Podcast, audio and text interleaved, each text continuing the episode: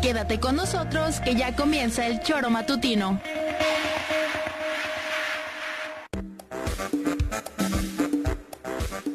Porque somos quienes alegramos tus mañanas. Interactúa con nosotros y búscanos en nuestras redes sociales como El Choro Matutino. Sintonízanos desde nuestra página web www.elchoromatutino.com y llámanos a cabina al 777-311-6050. De lunes a viernes, de 7 a 9 de la mañana, por Radio Desafío y también por Irradia FM 103.7. Somos la mejor revista informativa del país. Somos... El Choro.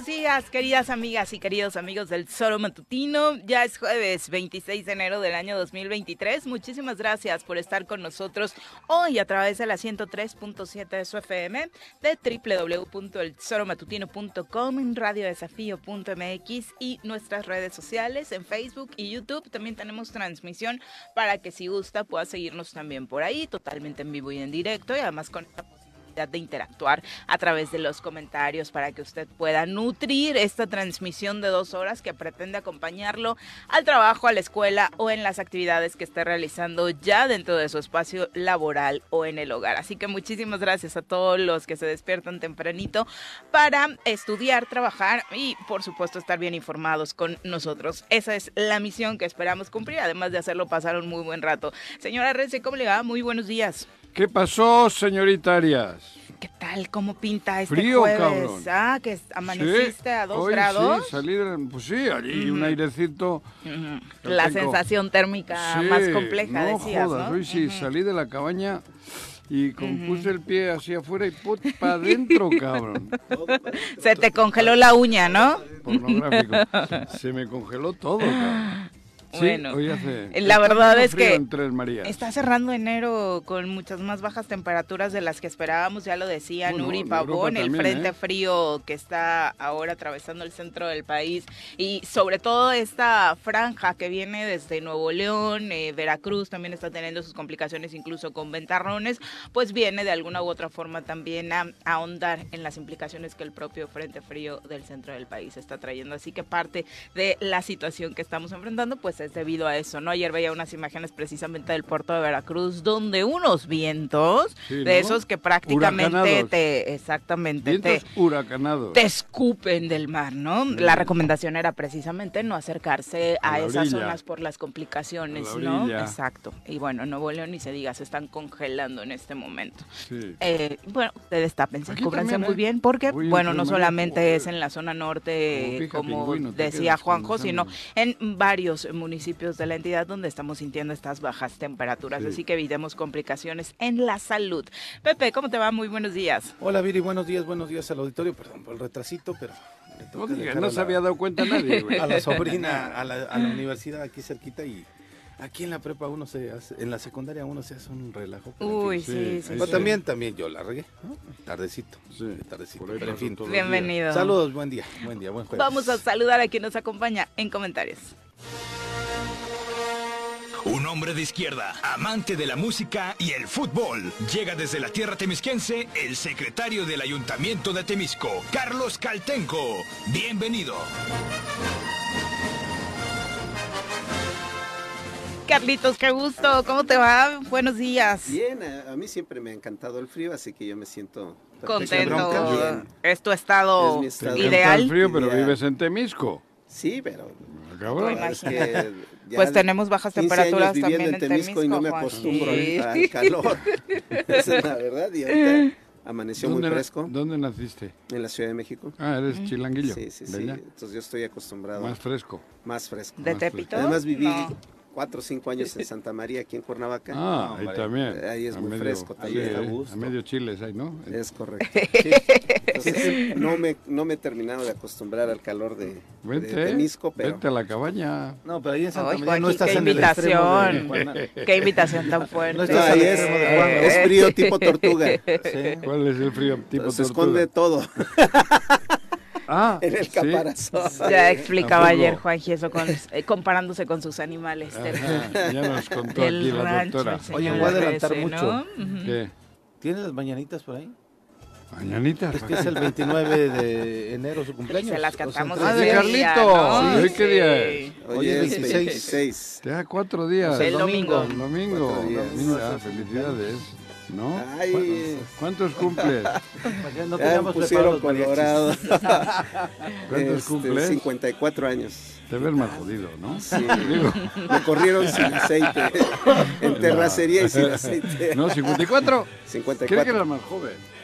Sí, 54. La verdad es que te ves más joven. ¿Qué edad- Carlos, qué- qué ¿eh? año naciste? las bromas del señor No, no, no. ¿Qué año, qué año naciste? Eh, En 1969, que además es un muy buen año, el 6-9. Ah, Sí. mira, sí. Esa pos- la postura. la Una postura y la fecha y todo. Aparte, eres parte de la última buena generación futbolística mexicana, Sí, ¿no? claro. Campos, García Aspe, Luis García, o sea, eres... ¿Ah, sí? Siento que por ahí te tronaste la rodilla y no pudiste No triunfar. ¿no? No, yo nunca jugué fútbol. Era bien güey para el fútbol y sigo siendo bien güey para el fútbol. Para el fútbol. Ah, para otras cosas también, pero Ah. Este, nunca jugué fútbol. Demasiado bullying contra Carlitos, Juanjo, ¿eh? Cálmate, cálmate, cálmate, por favor. Al ratito te lo agarras parejo, No, Carlos, porque luego, hasta ganas tiene de irse. Siento que después de Paco los jueves es cuando Sí, no, más con ganitos Carlitos, tiene de irse. Sí, dos, dos, o tres veces, dos, me tres, quedo sí, dos o tres veces te has prendido No, se, por se exalta más con Paco y con, con este cabrón. ¿cómo se Mir. llama? Jorge, ¿no? Sí. Con Jorge es cuando- Pero con Jorge nunca se ha ido ahí, ahí como ese filtreo. No, no, porque le afloja luego él.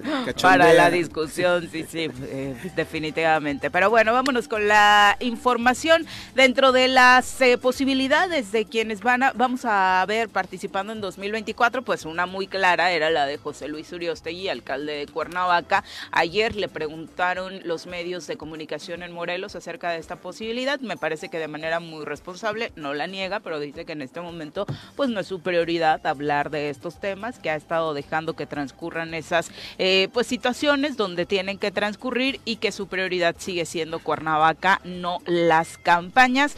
Pero bueno, se sabe, según había mencionado incluso la propia dirigente del PAN, Dalila Morales, que es obviamente dentro del Partido Acción Nacional el hombre mejor posicionado, ¿no?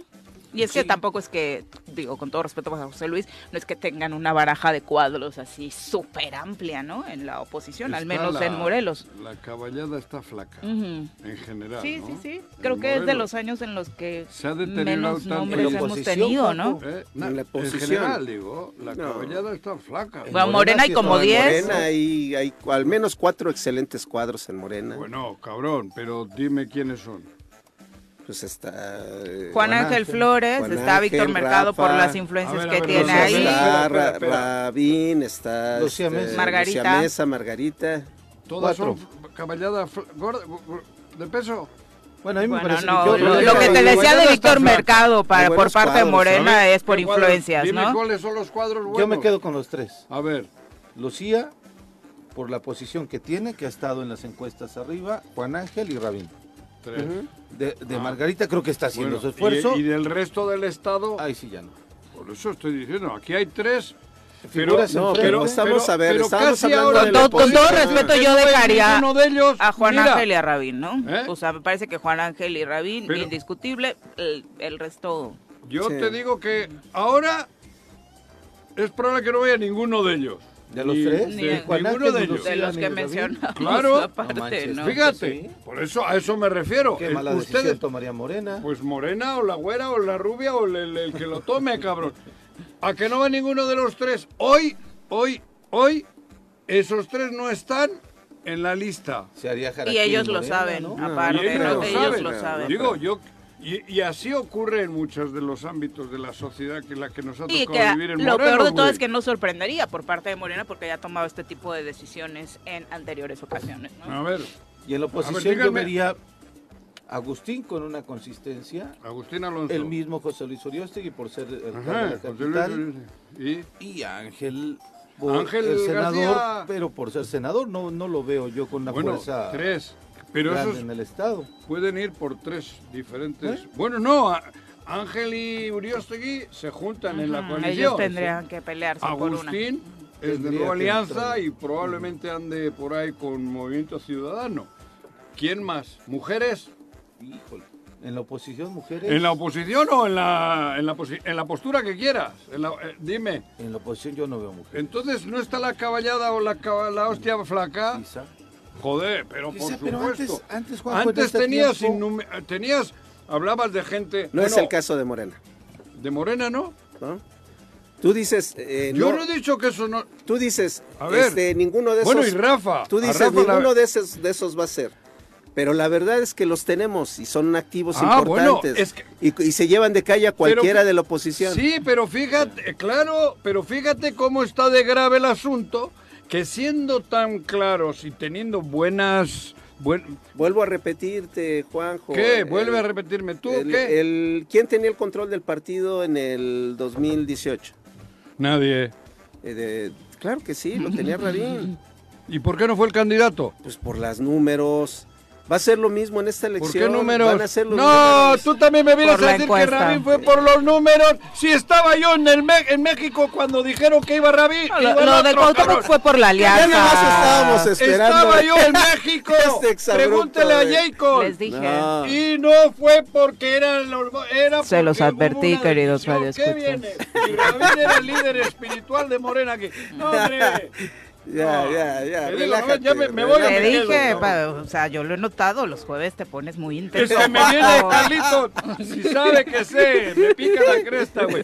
A ver, no, pero Otra es muy- cosa. Pero aparte, ba- bajo esta teoría que estás poniendo sobre la mesa, Carlos, de que la caballada no está tan flaca en Morena, ¿no te parece que también es Morena el fuerte, no la caballada, Sí, no? claro, o sea, claro, y Claro. eh, tú, tú mismo lo dices, a quien le pongas enfrente seguramente le ganará, aunque el caballo sea muy Yo flaco, que porque no. el partido que lo respalda... Yo te digo que no. Es, es Yo muy- te digo que no. Ah, bueno. Yo te digo que no, que depende a quién le pongas, Morena gana. Morena es Sí. el Fue mejor una vehículo, muy mala decisión el puede mejor a caballo. Morena a perder Morelos, eso sí. Eso te digo. Ayer, ayer veía una encuesta en donde Y hay Morena dudas. en ¿Tienes claro que va a ser uno de arriba. esos tres? ¿Eh? En Cuernavaca. Está ¿Qué? Que, eh, ayer veía una encuesta donde Morena en Cuernavaca está arriba. Es que el desgaste que A pesar- trae, sí, digo, José la- Luis, pero a pesar sinceramente también ha del sido desgaste bastante pasado de fuerte. Toño. Oye, A la gente se le olvida es bien no- rápido, la verdad. Y Es que aparte a Toño Toño no- no, lo Toño- identificaban exacto. como alguien de Morena, ¿no? Toño nunca fue identificado, Sí. fue... De hecho, termina compitiendo con el PT, De ¿no? hecho, ni Toño siquiera pensábamos rebote. que iba a llegar a ser presidente. Claro. Claro. Todo Pero lo que pasó a la lo largo de la... dice que votaría por Morena y En con una ventaja Toño nunca fue de 15 identificado como un militante Sí, en de Morelos, izquierda. El partido está No, muy fuerte, aparte, Morelos, en el propio está partido, la verdad es que le hacían el feo. Eso te digo, o sea, bueno, sinceramente. No, pues, joder, tuvo que tomar el cargo en la calle. sí, sí. Sí. Y no, En Morena no. calle. Ahí, ahí la no verdad fue es por que el no le partido, fue por el gobernador. Pero para entonces ya había pedos dentro del partido Sí. también. Bueno, es que ayer el gobernador dijo yo gané por mí, no gané por Morena, ¿no? Sí, claro. Hablo de Cuauhtémoc Blanco. Pero en fin, A ver, el futuro. No, pero no pongas esa carita de melancólico. Pero es que sí es, sí es melancólico y triste pensar Es en quién es el menos peor abajo. otra vez, Juan José. Es que está- o sea, ¿por ver, qué vamos a tener que votar por quién es el menos llevo peor? desde no, el- yo creo que Morena tiene 2000. muy buenos cuadros que pueden cualquiera ¿Cuál? de ellos ser candidato. Ya te los mencionamos. Pero sí, pero el problema es que ninguno de ellos, Va a ser. hoy en día, ninguno, a mí me, me- es que es lo triste. Fíjate qué situación tiene Morelos, que tú, morenista de O sea- izquierdas y tal y cual, me está diciendo que hay tres cuadros interesantes. Y yo te digo que hoy ninguno de los tres está en la, en la mira de, de, Yo creo- de yo los que, tienen cuatro. el poder en, en el, en, en el Estado. Pero Ninguno porque- de los tres. Ah, bueno, en el Estado, pero ¿qué? Morena a nivel nacional se volteará ¿Y Mario de- Delgado dejará- de, de dónde viene? ¿De Rusia?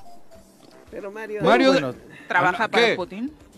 Igual trabaja con Putin. Igual son Putines, digo, igual son de la de, de- De de la Moscú, extrema, sí. Los dos. Políticamente Ok. hablando. Esperemos ¿no? que Sí, no se claro. equivoque el Pero entonces crees que la decisión del partido los seguidores de Morena Putin, ¿cómo se estará por diría? encima de estos tres cuadros que son los más interesantes o los que están A- mejor a mí me calificados o mejor evaluados? Que haya gente buena en Morena y ninguno de ellos esté seguro hoy. Ninguno. En Morena. En la oposición hay pocos. Es, es que la Es que competencia está bajo está el ca- fuerte, la competencia realmente Al ahorita interior. ¿Quién es es? al interior De Morena. de Morena, claro. La competencia eh, también en la presidencial está fuerte al interior de Morena. Nah. Bueno, pero ahí sí son de Morena los tres. ¿Sí? Joder, pues es lo que te estoy diciendo. Ahí, bueno, los tres hasta los Ojalá, cuatro. ojalá ahí se quedara la competencia, ¿no? Joder, Ujú. pero el problema es en Morelos, que Morena, la competencia interna no Mira, son de Morena. Tómate un chocolatito, relájate. No, yo estoy relajado, cabrón. No hay chocolate. Yo estoy también. diciendo que esta circunstancia, esta situación, yo llegué el 2000 aquí, del 2000 para acá, Denle su cocol. ha ido cayendo Cocol, ha ido, se ha ido degradando. Sí, ahí hay degradando una situación en política los- complicada al interior del Porque partido. yo pero, antiguamente decías, hostia, hay cuatro candidatos pero hay acá, cuatro- circunstancias, hay gente circunstancias políticas dentro, dentro de Morena y en la sucesión del 2024 que van a hacer que el partido cuide mucho quién lo representa en cada estado. ¿Por qué razón? Va a ser la ya ganamos en 2018 Sí. y la izquierda gana, la izquierda está demostrando de manera general claro. que puede gobernar y lo puede hacer mucho Pero, mejor. Por supuesto, tú Y- sabes que opino lo mismo. Y el problema es que en el 2024 su principal activo, el constructor, el gran estratega, no va a estar en la boleta. Ese es uno de los... Por eso está obligado, A llevar está obligado a llevar buenas candidaturas en todos los estados, en los nueve estados Los donde que hay elección sumen. concurrente. Candidatos que sumen. sumen, A ver, no que tengas claro. que cargar. Ahora, Exacto, exacto. tráeme, Sí, sí, sí. tráeme- Ni que, ni que tenga ¿qué que ver quieres, con la Biblia o el capital de Ah, Mars? que para. ¿Quieres la Biblia o el capital de Mars? ¿En cuál jura vas a hacer el juramento? ¿Cuál de los dos te traigo? Para que me digas tú, si no va ninguno de esos tres, ninguno de esos tres, Cuatro. cuatro, ¿quiénes son cuatro? Dos mujeres, dos hombres, ya los mencionó. Bueno, dos mujeres, Pepe. dos hombres. Bueno, sí. Margarita, Lucy, Lucy, Juan Fabín Ángel, y Juan Ángel. Juan Ángel, ¿no? Nadie más. No Tú decías que Rafa. Rafa Reyes está ahí. Él quiere Juan, también. Juan Salgado Brito. Están, bueno, Pero si no va ninguno, un- seis, te doy seis. Si no va ninguno de esos seis, álzame la mano, cabrón. ¿Por qué, güey? Para ver qué jura. ¿Por quién va? Tráiganos aunque sea la guía turística. ¿Qué va a pasar? ¿Qué va a pasar en Morena? No, no voy a Ese es el dilema. Ese es el dilema. ¿Qué va a pasar en Morena? En Morena, Morelos. Vamos a tener la, la casta, la, la gallardía de decir, no, voy a ir con otro porque este cabrón que va aquí Voy a ir no con es- el PAN. Ah, no, no, con el pan no he dicho, con otro. No, por eso con la- otro. Esa es, la, esa es la tirada de Morelos. Con José Luis, porque es un hombre de izquierda, No, pero fue por el PAN. No, no, porque por otro he dicho. No, yo no te, yo no te he dicho que jures ahora a quién.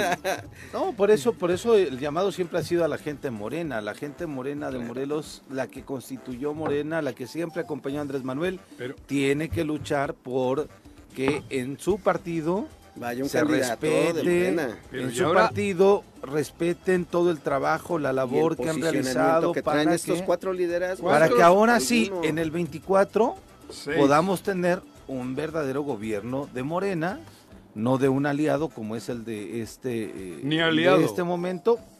Digo, Es fue- como un agregado cultural. fue aliado ahí en, la, en, la, en las siglas. Eso fue No, Hugo Eric. todo suma. Fíjate, Juanjo. Hugo Eric fue el que logra eso y hoy Hugo Eric Hoy ha dicho bateado. que este es Sí. un tal, tal, tal, tal. O sea, fíjate, ni agregado cultural porque de cultura... No Sí, más que a los militantes, yo creo que el llamado es a los morelenses. Sí, o ¿qué sea, también si Morena no tomó una buena decisión, bye. O sea, ya ni la oposición ni nadie nos puede seguir viendo la cara y estoy ponernos diciendo al eso. candidato que se le antoje. Está en nuestras manos, porque creo que la mayoría ni siquiera estamos militando en un partido, ¿no? y si no se arreglan en Morena, si no se arreglan en el PAN, nos tiene que valer mucho y nosotros eh, votar por quien realmente tenga la convicción de ver por nosotros y no por intereses partidistas Y o estamos personales, echando a ¿no? perder año y Yo medio, diría- ¿eh? Yo diría, Año o y medio, ¿eh? contigo, Otro año y medio a perder, ¿eh? Coincido contigo, Viri, pero yo agregaría que también nos fijemos qué tan orientados a resultados son los candidatos.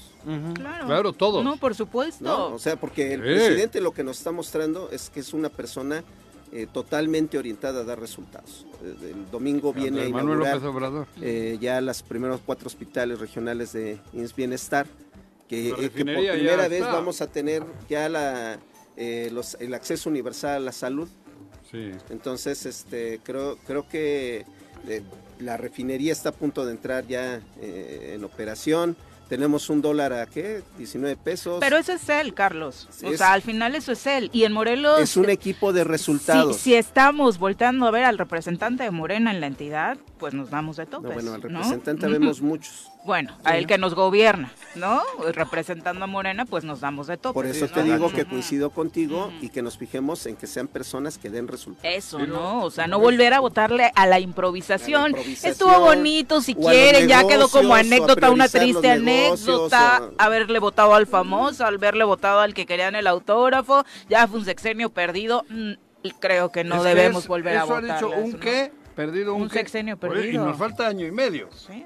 Sí. Fíjate. Bueno, estamos- tú eres el ilusionado que dices ya falta poco. A mí No, me sigue no, no, no, preocupando no, el año y medio. ya se va. Fíjate qué tan malo es, qué tan malo es lo que se está viviendo y el gobernador que tenemos, que ya cerrar es cerrar los ojos y que pase lo que, como dicen en la Santa Madre Que Iglesia, terminen los que pase lo que 23 Dios meses, quiera. lo más. Tienes más frases católicas menos, que mi abuelita, 20 meses. Juanji. Cabrón, tú ya No, no, no. En el convento, güey. Quedan 20 En el meses. En el seminario. En el. En seminario. el en el convento ibas de visita clandestina. Sí, con las monjas. Pero bueno. eh, ¿Nunca has tenido una novia monja? No, no ¿qué no pueden las monjas tener novios, Juanji. Buah. No pueden tener Mira. novios. Es parte Sí. de su voto. ¿Sí? Sí, claro. Y los curas tampoco pueden tener novia. Tampoco. Tú porque eres un Parte de su transgresor voto. cualquiera. Ah, Pervertido. pervertido, perversor. No le avisaron a Maciel. Dice, ay, Es esas pervertido. Mira, mira su cara. Oye, algunas está hostia. Oh, Dios. Digo que no le avisaron bueno, a Maciel no, eso. bueno, ¿qué pasó? no, se enteró, No le avisaron a Maciel. Y a varios, Qué bueno. al por a varios por acá de cuyo nombre no quiero acordarme. Eh, continúa el juicio de Genaro García Luna. Ayer no dejaron declarar a- al llamado futbolista en el mundo del narco, Ah, el Tirso. famoso Tirso, que estaba... eh, ¿Me vas a creer que lo conocí? Sí, lo recuerdo que era de las primeras anécdotas que me ¿Qué- qué contabas cuando tenías precisa Sí. Querétaro. El Querétaro. Buen ¿Qué Querétaro. más? No, no jugó. Tenía equipo directivo, directivo. Creo que de las primeras anécdotas que Él me que dejaban impactada era Guadalajara, la que, las que contaba sobre, sobre Yo lo conocido, ¿no? Que era en la zona del Bajío principalmente, Sí. ¿no? La. Piedad, Irapuato, Querétaro. Querétaro, Salamanca. Tuvo, lo- era el dueño de los equipos. Y yo lo conocí, lo conocí, pues oye, pues un presidente más, un dueño más en el palco y, Claro. Y, y resulta- y le decía- Aparte un hombre era- muy respetado él era dentro de- del mundo él creo que es futbolístico de- por las sí, inversiones, joder. Era un aficionado tremendo al fútbol. Él era de, es de Guadalajara, creo. Que venía sí. de allí. De. Y bueno, al final se supo, ¿no? Que pues que era que estaba Involucrado. Sí, claro, pues está en la cárcel, joder. Está Y, ahí. y Y no ayer- lo dejaron declarar, dice. No, porque él, eh, parte de la narración que Era intentaba misma, hacer ¿no? era basada en cosas que él no vio, sino que le habían De contado. oídas. Entonces, el jurado y quien lleva eh, la dirección de este juicio dijo que ese tipo de testimonios no iban a servir de nada porque no eran cosas que él hubiera presenciado y se desechó este testimonio en contra de Genaro García Luna, que trataba de señalar cosas importantes que van muy de la mano con lo que ya decía el El grande, grande, ¿no? Sergio. En torno a los Sergio Villarreal. operativos que inclu en los que incluso el propio Genaro García Luna dejaba participar a integrantes de la delincuencia organizada para hacer labores de vigilancia, para hacer labores incluso de detención, ¿Le como en el caso del hermano eh, del Mayo Zambada cuando se vino la ruptura en el cártel de Sinaloa, pero bueno, aunque coincidían, obviamente no tenía la información de primera Vi mano, un ¿no? Twitter Y de algunas- Margarita. Ahora, De Margarita. No Margarita, la de... La Ah, Zavala, Zavala. sí, sí, sí, Zavala, dije, diciendo que su marido no conocía a este güey. Ah, sí. Hizo un artículo. Un artículo, un artículo. Un artículo. Sí, es que- es Universal, Empecé no a leer y que su marido es un alma de Dios. santo. Sí, que no Un sabía santo. nada, Un le santo, escondió sí, todo. sí. Que este, Bueno, este- que de, de Luna solo sabía que el Apolo 10 había estado por allá arriba, güey. Que no sabía Sí, nada no, de Luna. el Es artículo un era- alma La única Dios, luna que conocía era la que le bajó, ¿no? Sí, Cuando la le enamoró. bajó. Y era luna llena. Sí, él era monaguillo en Sí, Morelia que en no. aquellos años. Bueno, parte de las... De, las, De Genaro nada. De las... Eh, porque el juez desestimó que eh, válidas algunas declaraciones era que algunos delitos o algunos testi- de parte de los testimonios que iba a brindar este Tirso eran antes de que se le imputara ya o se le supiera que García Luna estaba ya recibiendo dinero económico del narco. Entonces él tenía testimonios de antes, entonces dice, no, no, no, eso no es válido, sino necesitamos saber a partir de esta fecha de para acá. acá, no lo de anterior. Entonces fue por eso que desestimaron parte de las declaraciones de este tipo. El tío Sí, además el, tío el Tirso. De da- data de una época operativamente hablando en el país diferente a la de Genaro García Luna, ¿no? Sí. Por eso muchas eh, de las situaciones pues ya no le tocó presenciarlas directamente, más. ¿no? Yo cuando yo me acuerdo cuando escuché que Villarreal dije, ¿Creíste que el local? "Puta, ya le habían No, ya este cayó, es el cabrón, grande. dije, ya le han cachado a No, Villarreal. este es el grande, este es el grande. tampoco chiquito, ¿eh? El, el- el- el que me mandaba las auditorías. Sí. ¿Eh? Tampoco chiquito. Pero el, bueno. el Alex. Que Hoy nueve, no, que hoy no tendremos juicio. eh, También- un integrante del jurado se excusó por un tema personal, ya lo había anticipado antes, así que hasta el viernes tendremos la continuación de este caso de Genaro ¿Cuántos García Luna, más? que está exhibiendo, bueno, claramente, más que al propio Genaro García Luna, pues la estrategia de seguridad Ah, que trató de implementar Felipe Calderón en ese Un sexenio, verdadero ¿no? fracaso. ¿no? pero el país. Creo que a los dos países, Juanjo, porque Sí. estaban de acuerdo en esa situación Claro, del me- combate, la guerra le llamaban ellos al narcotráfico, que no ha hecho más que desatar una ola de violencia en nuestro país y en el de ellos Rusia y y Ucrania. Ucrania. Lo que reveló el hijo Ahí de hay Mayo intereses. eh, en su propio juicio, este también es, es, digo involucrada la DEA, involucrado No, pues es que...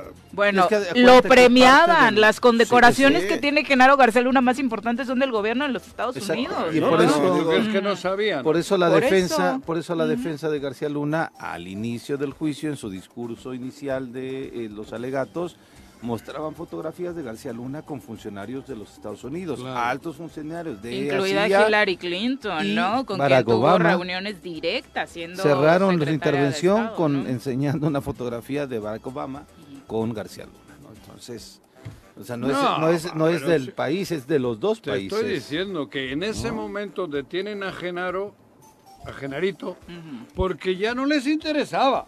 No porque estaban queriendo hacer justicia y cambiar el rumbo ya del, no le del funcionaba a mundo. los Estados Unidos. Como con Ucrania. A Ucrania le están ayudando, pero porque es un factor. Les vale madres el pueblo ucraniano. Les vale Nunca madres- les ha importado, yo no recuerdo. Es geoestratégico. Y lo de No, Luna es un, igual. terri- es un Es un territorio que les interesa, no quieren salvar a los igual. ucranianos. Y, ¿no? y en el caso de, digo, el presidente fue muy diáfano, la cara de, de Justin Trudeau lo dijo todo cuando mencionó el tema del ¿Crudo fentanilo. quién? De, de Justin Trudeau. Ah, que andaba- la canadiense. cara del crudo, te entendí. Digo, cabrón, ¿quién chupó ahí o El presidente fue muy diáfano, es, es muy claro. Manuel.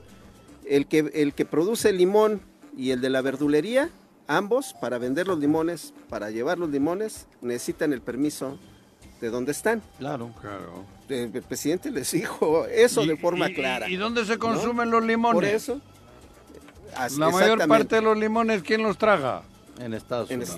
es- claro, así es. Ese es el tema que les Y esos son el válvulas presidente que tiene en ese discurso de Unidos, 40 cabrón. minutos muy criticado, Y pero para- fue, muy contundente. Y para en el cosechar tema de decirles limones, que son ¿quién te parte del manda las problema. herramientas? Nos ven a nosotros como la causa del problema. No, ellos son parte del problema. ¿Quién manda las Y armas? la parte más fuerte del problema. ¿Quién manda las armas? No, Si ¿Quién no se las manda y quién consumiera las está utilizando? Porque de pronto parecen el país perfecto y los índices de violencia, de consumo de drogas son atroces. La cantidad de homeless Claro. en, en todas las ciudades de Estados Unidos ya ahora, y no solamente en las grandes, también en las medianas. La cantidad de ¿Cuántos gente sin Genaro. Luna no hay hoy? ¿Dónde está el ¿Cuántos? sueño americano, no? Sí, no, terrible. ¿Cuántos Genaro Luna no hay hoy? ¿Cuántos? ¿Cuántos no hay allá? Por eso hablo de los gringos. ¿Cuántos no hay allá? Allá, allá hablo, pues. ¿Cuántos? No, ¿Las Vegas qué es? todo el mundo. ¿Qué es Las Vegas? Pero la pregunta también sería, siendo totalmente sinceros, ¿ya no hay Genaros García Luna en México? También. Claro. No, Genaro o sea, porque de pronto estamos poniendo a Genaro No, así no, a lo lejos como parte de la ¿eh? historia, claro. No, no, no. ¿Cuántos no hay Claro como él a nivel local, municipal, estatal? Bien dice el presidente, todavía no termina de nacer lo nuevo y no se termina de morir lo viejo, ¿no? Por Ni- ejemplo, cuando ni lo toda verá la él. cantidad de corrupción que se presentó en la primera en el primer año de la implementación del programa de jóvenes construyendo el futuro, él mismo reconoció, bueno, pues, que nos estamos enfrentando con toda la estructura de corrupción. Joder. Este, Pero, eh, no se ha terminado. Por eso, pero si sabe él que no. Y, y tiene que... El chiste es que hay que... Él tiene que saber vivir con eso. Porque solo tiene que mirarle a Mario Delgado, ¿eh? ¿Mm? No tiene que irse Na- muy- no tiene mucho que- más lejos, No tiene ¿eh? que voltear Ay, más ya, lejos. ya suelta a Mario, Juanji. ¿Por qué? O si sea, yo nunca le he tocado a ese Ah, chico, ni lo conozco. No lo Ya agarro, cambiaste de No, mención. no, no. Pero estoy hablando en serio, Andrés Manuel, claro. Pero sabe que tiene que, de momento, no le toca otra más que convivir con eso. Claro. Y no tiene lejos Mario Delgado. Y no lo digo por decir. Lo estamos sufriendo aquí. Es correcto, son las 7 con 32. Conflicto de intereses. Nos vamos a pausa. exacto. La primera del día. Volvemos con. Eh, con 36 de la mañana los invitamos a participar en eh, nuestra conversación a través de las redes sociales. Estamos como el Tesoro Matutino en Twitter, en Facebook, en YouTube y además, por supuesto, nos puede marcar al Vamos. 311 6050 para pues pues también Yo no dejarnos haría- su mensaje si usa Exacto. esas vías, Yo ¿no? no haría encuesta, porque las Pero díganos, ah, díganme. Andrés Manuel dice que tiene que ser encuesta. No, pero espera, pero lo, antes de la encuesta tienes que saber por quién, a quién encuestar. A eso voy. Ah, bueno, eso sí. Díganme, en Morelos, cuatro mujeres y cuatro hombres candidateables. Supongo yo que si los van a dar es porque son honorables. Díganme cuatro mujeres y cuatro hombres. De todos los partidos, ¿eh? Honorables. Cuatro mujeres morelenses y cuatro hombres morelenses honorables. Como para poder redireccionar el Estado, la política y todo esto que llevamos aquí jodidísimo. A ver, díganme, digo, lo- se lo suplico, hagan esto en redes. En re- ahí en el, en el En de general, cuatro mujeres, el que quiera que me dé cu- de todos los colores, ¿eh? pero que sean honorables. Oye, no me vengan con Juan Bueno, ¿qué tal si la- al país para, para algunos va a haber honorables y para otros no? Bueno, pero que- Para eh, ti, no, pues, lo honorable puede ser algo distinto que para no, otras por eso cada uno queda el suyo. Ah, es que dices honorables, Para no me vengan con hostias. Sí, para pero- ti. Pero tal vez la si- gente no me vas a decir que quieres que sea, joder, Alejandro Villarreal, cabrón. No, pues no. No, pues no. Ese pero es pero obvio tal vez no, para güey. algunos de Alejandro se les hace honora- honorable. Pues, es que es además a la gente le gana mucho de ay, mi amigo, ¿no? ¿Cómo no voy a No, poner en la lista yo- el que me yo cae tengo bien? amigos que no los pongo en la lista. Bueno, Ay, siento no, que bueno, sí, Joaquín. No siento me que sí, pondría a ni yo, sí. cabrón. Bueno, vamos a entrevista, son ¿A las quién? 7 con Pero 38 hagan de la mañana. Nos acompaña a través de la línea telefónica el fiscal general del estado de Morelos, Uriel Carmona, a quien recibimos con muchísimo gusto esta mañana. Muy buenos días, fiscal. Hola, buenos días, ¿cómo están? Muy ¿Qué bien, muchas gracias. Aquí Hola, en el debate con Juan José, que ya quiere sus Pepe. corcholatas locales. Saludos. Ya vi que está ligando Carlos Calpenco. No, También, también. Buenos días. Aquí estamos. Buen día, fiscal. También por acá. Mira, Un abrazo. Pues yo ya tengo uno. Yo te pondría a ti en la lista para gobernador. No cabrón. le eches más leña al fuego que de por sí luego lo ven mal. Ahí va la y hostia, ¿por qué no? No, ¿cómo Uh, crees? Ay. Pues yo sí, No. discúlpenme. Absolutamente no. Él te pero está, tú él te está no. diciendo. No me importa, pero para mí sí. Ala, yo ya he dicho. Ya, uno. Uriel Carmona para el 24. Para, para, para mí sí, güey. Eh, a Juanjo lo han No, destapado Juanjo, también, no, Uriel, ¿eh? No, a mí no, No, me, no. no, me han Sí, ahí destapado. tienes tu comité. Pero claramente no es eh, una intención política la que tienes en tu carrera, Pero es eh, honorable, fiscal. pero es honorable. No, absolutamente no. Fíjate que yo estudié para ser abogado. Yo estudié, Y pues dice. eso es en lo que yo me, me he desempeñado toda mi vida. Tengo 28 años en servicio público y, y lo que sé hacer es a lo que me dedico. Gobernar no es algo para lo que yo me considero eh, preparado. Eso es una responsabilidad muy grande. Oye, fiscal, eh, bueno, primero dar un contexto general de cómo ha arrancado este 2023 para Morelos respecto a lo que fue claramente, según lo dicen las estadísticas nacionales, un año en el que desafortunadamente muchos delitos crecieron. Sí, sí, tenemos este que, que reconocer que algunos, algunos este, fenómenos eh, delictivos que han ido a la alza, pero también tenemos la contención en algunos otros tipos penales. Sin embargo, pues el trabajo nunca termina, nos levantamos a trabajar todos los días, vamos a la oficina, vamos a campo, hemos hecho en Procuración de Justicia grandes avances, estamos logrando un incremento presupuestal histórico en el, en el Estado para, para la Fiscalía. Y bueno, hay una controversia constitucional ahí en trámite, esperemos que no nos afecte. Fíjate que yo ya la revisé y efectivamente, como se ha dicho, el gobierno del Estado no impugnó de manera directa el presupuesto asignado por el Congreso a la Fiscalía del Estado. Sí están haciendo eh, valer violaciones dentro del proceso legislativo que pudieran traducirse en, en, la nulidad de la ley de egresos, o sea, el presupuesto, pero de manera directa no, no advertimos la intención de afectar el presupuesto para la Fiscalía por parte del gobernador lo cual pues este se reconoce se dice y bueno, pues así es como están las cosas objetivamente. Oye, fiscal, eh, definitivamente muchos identifican como una crisis para la fiscalía y para ti particularmente lo ocurrido con el caso Ariadna, que obviamente no se quedó en la discusión, en el debate local, sino que trascendió a nivel nacional cuando la jefa de gobierno de la Ciudad de México toma este tema en sus manos e incluso tras el veredicto que da a conocer la Fiscalía General de la República hace unos días. Sí, fíjate que pues es lamentable que a las víctimas se les confunda de esta manera por cuestiones que tienen evidentemente un componente político. Nosotros pues estamos tranquilos porque el equipo de legistas de la Fiscalía de Morelos hizo un trabajo profesional, científico, correcto. Y bueno, pues nosotros estamos esperando el desenlace de lo jurídico. Allá en la Ciudad de México hay un proceso penal por feminicidio y el juez de ese proceso es el único que tiene la, la facultad legal de determinar si nuestra necropsia o cualquier otro estudio forense debe prevalecer sobre esta necropsia de Morelos, pero pues estamos nosotros este sin conocer cuáles en qué en qué cuáles son los fundamentos técnicos científicos en los que se sustentan las opiniones de las fiscalías hermanas con las que debo aclararte no tenemos nosotros ninguna pugna, ninguna controversia, no estamos peleados con nadie, el trabajo que hacemos lo hacemos en coordinación, en colaboración, y bueno, pues yo creo que aquí eh, se deben deslindar campos, nuestra responsabilidad es la legal, y como me decían hace rato que, que si me interesaba lo político, pues yo digo que no, porque en, en lo que yo hago, en lo que hacemos en la Fiscalía, pues es con pruebas, con elementos, con trabajo científico, con peritajes, y en el campo de lo político, pues el discurso puede ser de todo tipo, ¿no? Particularmente sobre este tema de las pugnas, me parece importante puntualizarlo porque de pronto en medio de todo el debate, de todas las versiones que escuchamos, lo que pareciera que no podemos confiar en nadie. Hablaba la Fiscalía de la Ciudad de México denostando el trabajo que se hace en la Fiscalía del Estado de Morelos. Luego interpretó lo que hizo la Fiscalía General de la República, de nueva cuenta la jefa de gobierno de la Ciudad de México, y de nueva cuenta hacía desconfiar incluso de la versión... Eh, eh, que tu propio equipo hacía tras este peritaje local?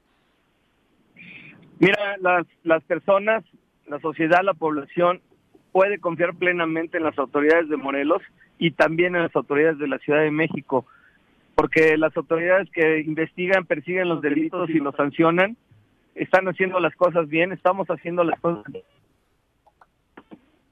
en prisión preventiva. El resultado ahí está al margen al margen de lo que estén diciendo, se esté diciendo en el campo mediático y político, la realidad es que hay detenidos y ese asunto, pues, eh, yo, yo considero que es positivo. Entonces, yo creo que por un caso, este, que es muy importante y muy delicado, pues la, la, la realidad es que no, no, no es suficiente para que la, la gente pierda la confianza en la Fiscalía del Estado.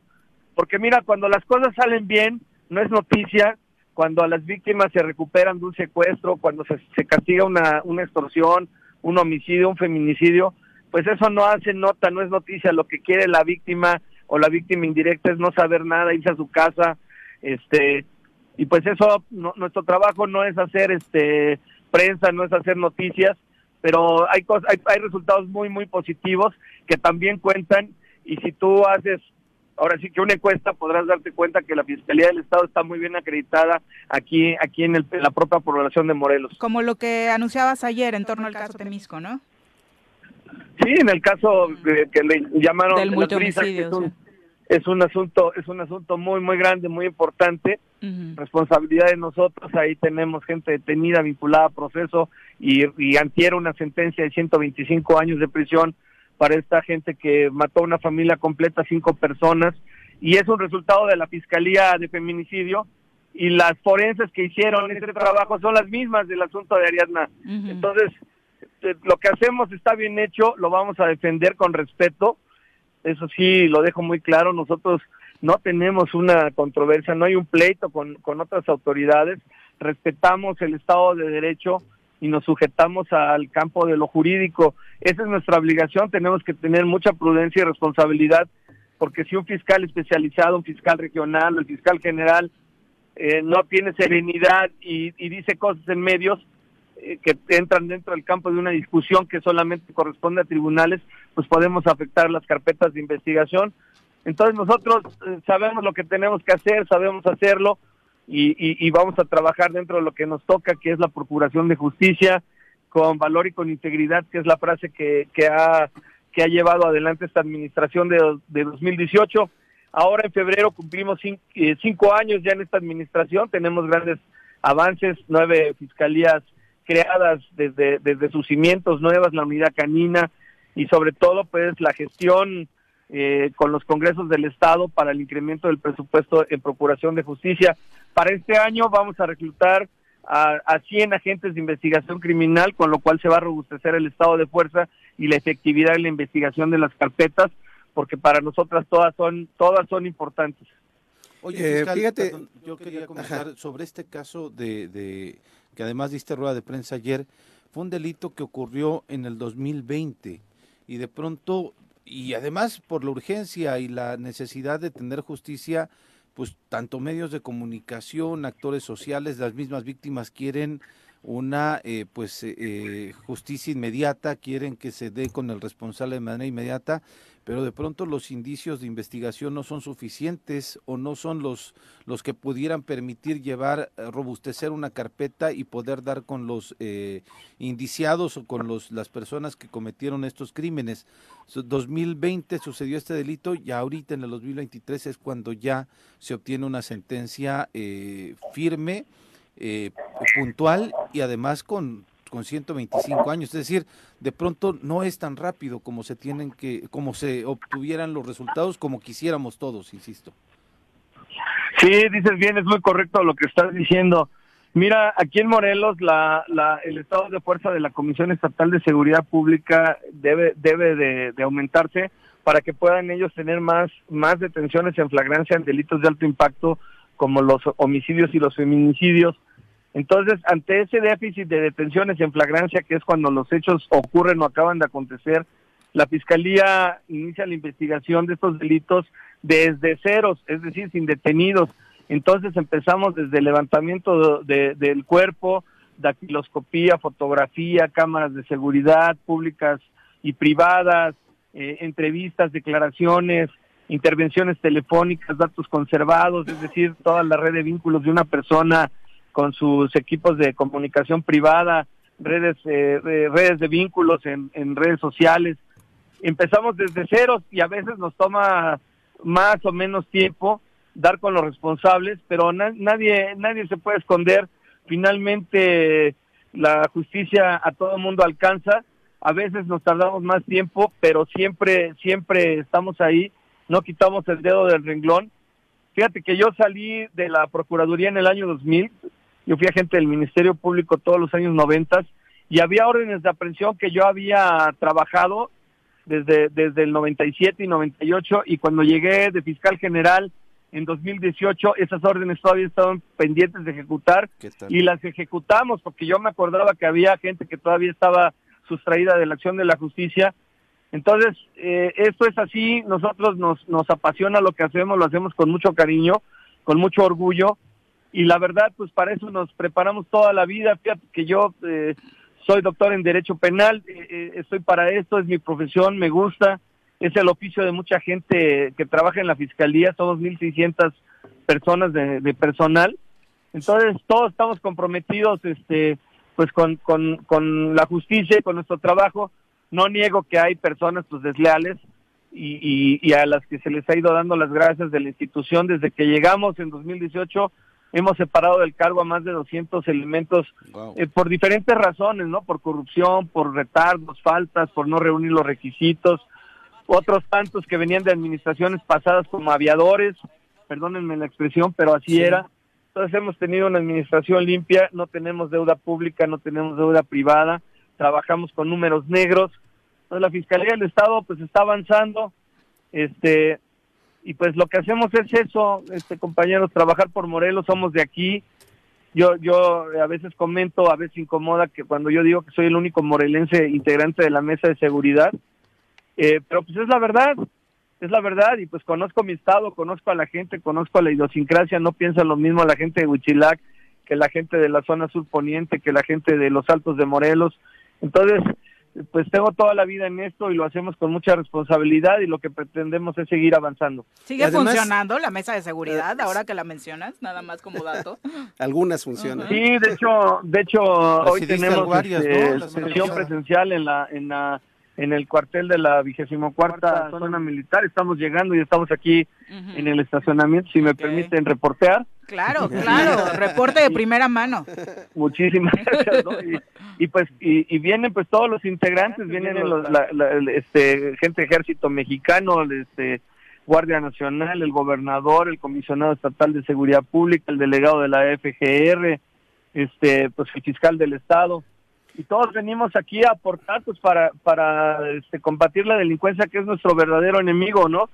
El- entre servidores públicos no podemos ser enemigos y, y mucho menos la, la gente de la política pues no no debe de pelearse con quienes estamos haciendo el trabajo operativo aquí en la fiscalía la gente de campo se juega la vida hay muchos riesgos en este en esta función Claro. entonces nosotros tenemos que estar serenos seguir adelante y ser responsables respetar sobre todo y tener lealtad con pues con la sociedad Fíjate que eh, nosotros en Temisco particularmente estamos muy contentos por esta nueva etapa de la fiscalía, este, donde tú estás al frente, fiscal. Eh, ayer simplemente entregamos reconocimientos para los elementos que se capacitaron en el formato este del IPH. eh, Sí. y, y toda la batería de cursos que ustedes están llevando precisamente para lo que comentaba Viri, que, que las puestas a disposición estén bien elaboradas desde el principio, que escapa al ámbito del control propiamente de la fiscalía, porque eso lo hace seguridad pública, Claro.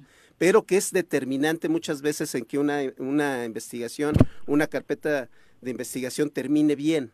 Eh, esa actitud proactiva nos eh, hicieron un informe en la última mesa regional en donde me tocó eh, eh, participar ahí. Este, tú, tú fuiste el anfitrión la semana pasada y, y, este, todo el análisis estadístico para que nosotros hagamos la parte que nos corresponde.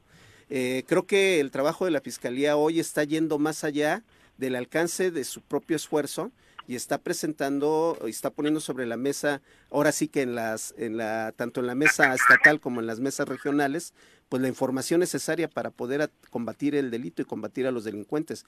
Y esa etapa nunca la habíamos visto en, en las anteriores administraciones de la Fiscalía. No, pues te agradezco el comentario, es cierto, eh, así es, así es la participación. Y, y bueno, fíjate que para este año vamos a crecer en el Instituto de Formación y, y- y Capacitación de la Fiscalía, que es algo que nosotros generamos, creamos en esta administración. Vamos a tener ya en funcionamiento dos licenciaturas gratuitas para la población, una en ciencias policiales y otra en derecho, con el enfoque pues en la investigación, se va a llamar Escuela de Investigación. Ahí van a, van a estudiar este morelenses que interesados en el, en el derecho penal vamos a ya yo creo que en estos días va vamos a emitir la convocatoria y ese instituto pues pues va a ser ya un parteaguas para la capacitación y la formación de, de nuestros elementos. Tenemos tenemos este nuevas generaciones ya trabajando en, en servicios periciales en ministerio público en la agencia de investigación criminal tenemos doctores en derecho tenemos maestros.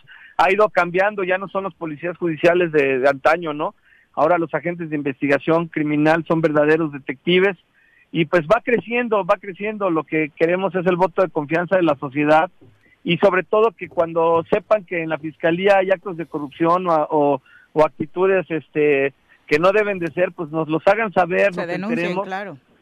que denuncien porque a veces los, los mandos no, no nos enteramos de lo que está pasando en las oficinas, en las agencias foráneas, en, en, en campo, pero para eso hay, hay este, líneas, están las, las, las, el Facebook y, las líneas de comunicación de la Fiscalía, hay una Fiscalía Anticorrupción y hay un órgano interno de control donde la gente se pueda acercar para que para que sean orientados. También está la Comisión Estatal de Derechos Humanos que trabaja muy muy fuerte, siempre nos están auditando, nos están revisando, porque pues es su trabajo, no obstante que el titular es es amigo, es mi compañero notario, sin embargo, pues hace un, hace un trabajo este fuera de lo que es ser amigos, ¿no? Ellos son muy sólidos, nos nos revisan y nos hacen quejas y, y y pues nos sancionan. pues para eso son esas instituciones, no para verlas como enemigas, ¿no?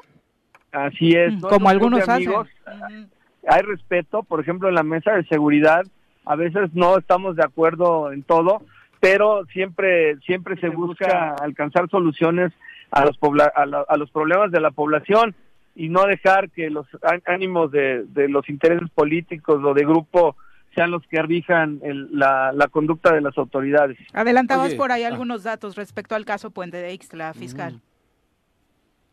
Sí, te refieres a las personas. Del regidor y su ayudante. Sí. De un regidor y su auxiliar. Sí, desafortunadamente, pues hemos confirmado su deceso. Eh, es un tema que está, está vinculado con gente dedicada a actividades ilícitas. Eh, encontramos en, un, en el lugar del hallazgo este, un casquillo de un arma corta 9 milímetros.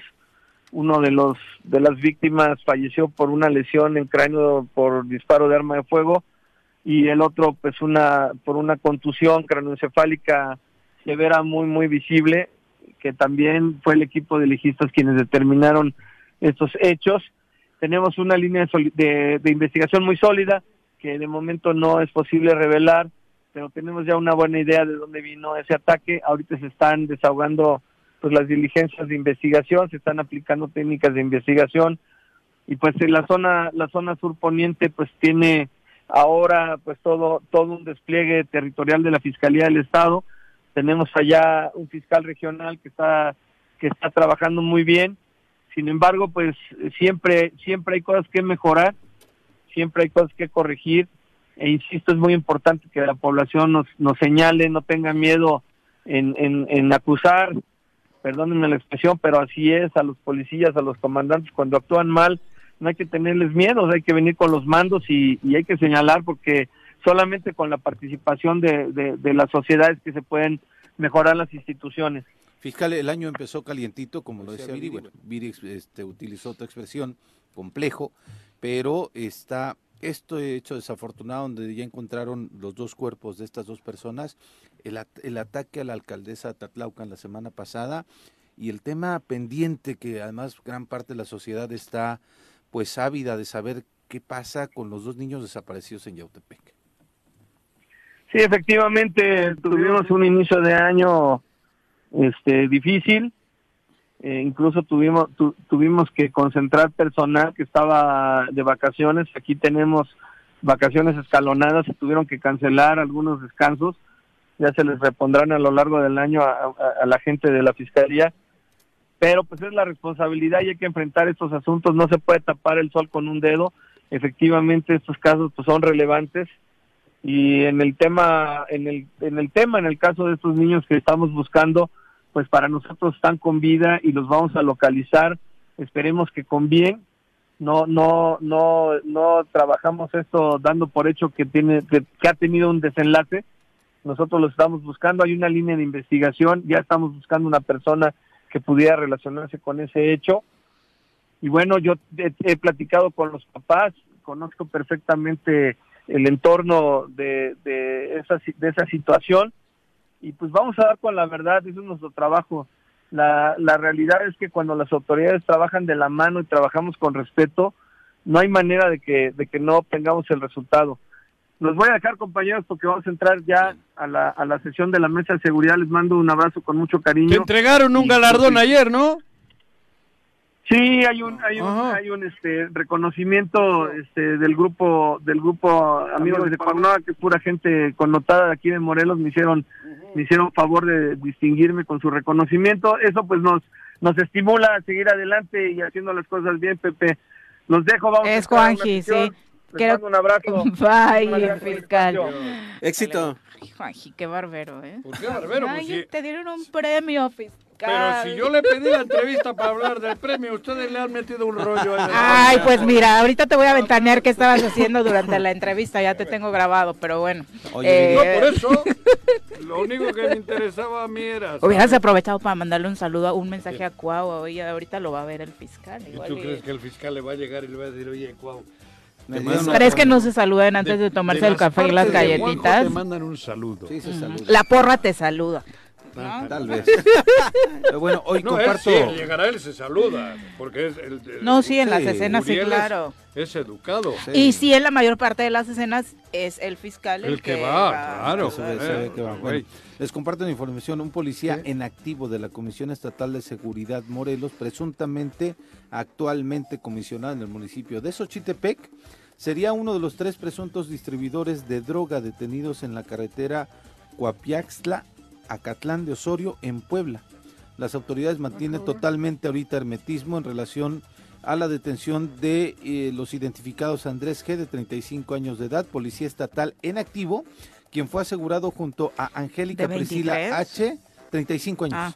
y Kika de eh, a- a- Angélica Priscila H, alias Kika, de 36 años. O sea, ya la No, detienen como tres veces. Es, es común ese, Y ese, ese, nombrecito, ¿eh? sí, Y Laila Sí. Estefanía alias la Barbie, de 28 años, también es otro, ¿no? Quien presuntamente es una de las principales distribuidoras de droga al sur de la capital poblana. Al momento de la detención, los agentes aseguraron 93 dosis con aparente este, cocaína, 54 envoltorios plásticos que contenían hierba verde con las características de marihuana, 84 dosis de presumible cristal y 14 cartuchos útiles. O sea, menor el lo encontrado no era. De acuerdo a una consulta a la base de datos policiales, la hacer narcomenudeo estaban muy surtidas. Exactamente, fue detenida en dos ocasiones, la Kika, la que dice Viri. Sí, yo ya he escuchado. Ya fue, había sido dos detenidas veces. en dos ocasiones en el 2018 por delitos contra la salud y estaría vinculada Hasta a un grupo dedicado a la distribución de estupefacientes en la zona metropolitana. Lo destacable y lamentable es que un un policía. que está único, asignado del- del en. Xochitepec, sí, de la Comisión Estatal de Seguridad Pública. eh, Si de se 35 confirma edad. eso, por supuesto sería gravísimo y esperemos que no se haga de la vista gorda el comisionado otra vez, como cuando salen involucrados otros integrantes de su equipo No en sabía. temas de este tipo, ¿no? Que sea tema en la ¿Te mesa de seguridad hoy. estaba detenido el Sí, el- segundo de a bordo? Sí, claro. Y que digo, pues si está de Entonces, vacaciones. me pidió permiso para irse a la nieve. Creo que la postura este, es que sigue de vacaciones. ¿eh? Sigue de vacaciones. Es que que sí. nunca hubo otra, ¿no? Nunca hubo otra para corregir aquel permiso vacacional. ¿Tendrá alberca? ¿Dónde? ¿En dónde está de ¿Dónde vacaciones? está la- ¿Dónde está- Tal vez ¿Dónde se fue? sí. A la alberca. El centro recreativo. Lo traicionó el No, subconsciente. ¿A la, a la qué? a la Ocho con alberca. tres. Ah, Quiere algo calientito. Rodrigo dice otra, otra palabra. Rodrigo. 8 con 7 de la mañana, gracias por continuar con nosotros. Abrazo para todos los que nos dejan mensajes a través de las redes sociales. Chacho Matar, como siempre, ya eres fan destacadísimo, Chacho, del programa. Ojalá pronto nos acompañes por acá. Virginia Colchado Claro, también. Que desayuno. algo, como- ¿Por qué te tienen que invitar a algo? sé, No seas digo. pedinche, No, Juan José. Marín Baltasar también, ¿Cuándo se va a saludos. cortar una flor de tu jardín, Juanjo? Pues yo Arnaldo. no tengo ni flor ni jardín. O Está sea, desflorado. Arnaldo No, Poza. ¡Eh! ¡Eh! No sé- ¡Gol! No. La maceta la tengo intacta, cabrón. Arnaldo Pozas, Sí, un abrazo, profe. No, Eso sí está bien. Esa risita de Es Caltenco. padrísima. Sí, lo podemos decir así. Caltenco, sí. La risita de Caltenco. Desde términos que- lingüísticos Leonel Jaime también. eh, Caltenco más que el- No hay de qué sorprenderse Jesús. Gonzaga, un abrazo. Elizabeth Ramírez, Yuri Lázaro, Claudia Ibáñez, dice saludos eh, a su valioso Oye. programa. Héctor Tlatenchi, el Barto, como siempre, molesto con tus posturas. Solo Barto. tiene una duda, dice Juanjo, Que ya en serio. ¿eres fan de la 4T o del presidente? Porque una cosa es la dicho- ideología y otra cosa la he persona dicho que, la yo ejecuta. comulgo con el presidente. Y con su forma de... Bueno, pero tu ideología de país. antes de Andrés Manuel era Eso, no, no, pero por ¿no? supuesto. Yo nací en la trinchera, bueno, nací en una Marxista. trinchera... No como muchos que eran de ultraderecha y se volvieron no, no. López Obradoristas cuando ganó. Yo he, he mamado en carne propia. Yo no me he forjado... Propia, ¿eh? No propia, propia, que He es más tenido- fuerte. He tenido que sufrir en carne propia y de ahí he ido mamando mi ideología. A mí nadie me la, me la ha impuesto ni, ni, me la ha comprado. Ni AMLO. No, ni hablo. Lo que pasa que en los 40 años casi que llevo en México es la persona con la que más me, me identifico. Punto. Es la ideología, no es AMLO, pero nunca había conocido a nadie. No, como en él, México no. Corazoncitos. Sí, ¿eh? no tengo ningún AMLO. rubor. No me ruboriza decir que simpatizo ampliamente con Andrés Manuel, cabrón. Perfecto. Punto. Bueno, son las 8 con Bueno. 9. Vamos a nuestras recomendaciones literarias. Leer es comprender. Date un tiempo, libera tensiones y estrés. Piérdete de la realidad y expande tu mente. Recomendaciones literarias con Benjamín Nava. Benja, ¿cómo te va? Muy buenos Muy bien, días. siempre me va bien cuando vengo al choro, me pongo muy de buen humor. Desde, la víspera en la noche ya estoy, ya estoy yo feliz preparando el tema. Ajá. Y- ¿No te- a ti no Muchas te gracias. No, a mí no. no, no, no, está, no, no tengo eso que dicen. ¿No tienes o No lo tengo tienes? eso. No, nada. Ah. Para acabar pronto. Para no andar con ver, sutilezas dale, lingüísticas. Dale. Vamos a, vamos a seguir hablando pero, ¿De política, quién? pero siempre desde un punto de vista literario y en esta ocasión Libros, recordando, libros, libros, la ¿no? semana pasada hablamos de Ricardo Garabay y lo vinculamos con el tema de un colega del periodista, escritor, que es Luis Espota. Y Luis entonces Espota, Luis periodista Espota, y periodista y Bueno, escritor. periodista y escritor de... Y conductor de muy buen- muy muy ameno conductor de televisión. Tenía un, un programa ¿Ah, sí? la hora la hora se me va el nombre todavía no me, me acuerdo que no lo encontré en- por más que lo busqué no lo encontré en internet. Pero ¿En qué un canal? programa en, en canal de La hora 25. La hora 25 ahí está. En una- hora En un, 25 en un canal oficial un era lo que era era 25, canal ¿no? Después de Entonces, la la hora 24. 25, porque era los domingos a las 10 de la noche me Ah, parece. mira, qué tal. Y entonces 12, empezaba con un tema musical bien interesante y, y tiene una, una ¿Qué era con facilidad. televisión del Estado? Del Estado. ¿Imevisión en aquel Sí, tiempo? igual, y No, Imevisión no, no, no, no. No, además claro. muy no, joven, no, ¿no? Luis Espota, estamos hablando de... Los qué? 70 Sí, claro. El programa era en el Sería 77, Imevisión, según estoy 77. leyendo, ¿no? El programa La hora cosa más 25. rápido. de los 70 cuando ya Luis Espota maduro, Sí, pero él empezó a los 14 Maduro años. era de Venezuela. sí, empezó, para una empezó muy revista chavo. nacional, además. Maduro. para Sí. hoy. Ya para, para el año en, del 75 al 80 escribe en ¿De prácticamente dónde la culminación. Esponda? Espota. de México. Espota. Mexicano. Pero de Es correcto, ascendencia, este, descendencia italiana. El Espota es es Italiano. italiano. Mm. Entonces escribe del 75 al 80 una serie de libros que se llama La costumbre del poder. Entonces nos va sorprendiendo con el primer libro que se llama El retrato del poder, 1975 precisamente, donde hace la descripción de lo que ahora se llaman las cocholatas. Entonces De los, los tapados, tapados. de los tapados, de los tiempos de Díaz Ordaz y de Echeverría. Fíjate, imagínate lo que estamos hablando, ¿no? Los tapados, lo- el ni tan tapado. tapados, porque ya era uno, ¿no? Era uno, pero lo, lo, Ujú. lo resguardaba, ¿no? Para, para no quemarlo, para no hacer campañas anticipadas ni quemarlo por como está ocurriendo ahora, ¿no? Que el- ya se están quemando, que lo que estén están pegando. quemando Claudita. Con accidentes del metro, cosas así. Eh, bueno, pues, ¿para qué decimos más? Y luego viene otro libro de, de la misma serie, de la costumbre del poder, sobre la marcha que trata sobre la campaña política. Todos los indríngulis y, y lo que decía hace rato, Carlos, de que descubre todos los personajes que ya sabemos que se mueven en las campañas políticas. Pero les cambia los nombres nada más. Incluso le cambia un poquito el nombre al, al- al PRI, al PAN, a todo, todos, todos Y a los propios candidatos. No, todos los propios con una candidatos. creatividad. Sí, no, a- eh, a- los nombres este, ¿eh? chistosísimos, ¿no? Yo recuerdo que estos libros leí en la En secundaria las y películas de entonces me divertía. retomaban sus ideas de los parti- de los nombres de los partidos porque era era genial. Sí, porque además era guionista, Luis Sí, Espota, sí, sí, ¿no? O sea, guionista. versátil el, el Muy tipo, versátil. Muy versátil. Y luego viene Tiene otro... dos obras de teatro, si mal no Sí, recuerdo. por aquí, por aquí las traigo, por- se me pierden porque resalté más lo de, lo de estas novelas para centrarlos en la costumbre del poder, ¿no? Luego sobre la marcha, ah, y luego un libro interesante que, se, que me, yo recuerdo especialmente, que se llama El primer día. Uno piensa que es, después de la campaña política ya se da la asunción del poder, y uno piensa que va- el primer día es el, el de que ya el candidato Ujú. que llegó como, como presidente, Ujú. y se va a ser su primer día. No, es el primer día en el que salió, en el presidente saliente, deja el poder. Ah, del saliente. El primer día, Ah. Del ¿cuál? saliente. Cuando ya nadie te poder, pela. Cuando ya nadie te hace caso, ya toma eres la el apestado. Luego Entonces- les cuento.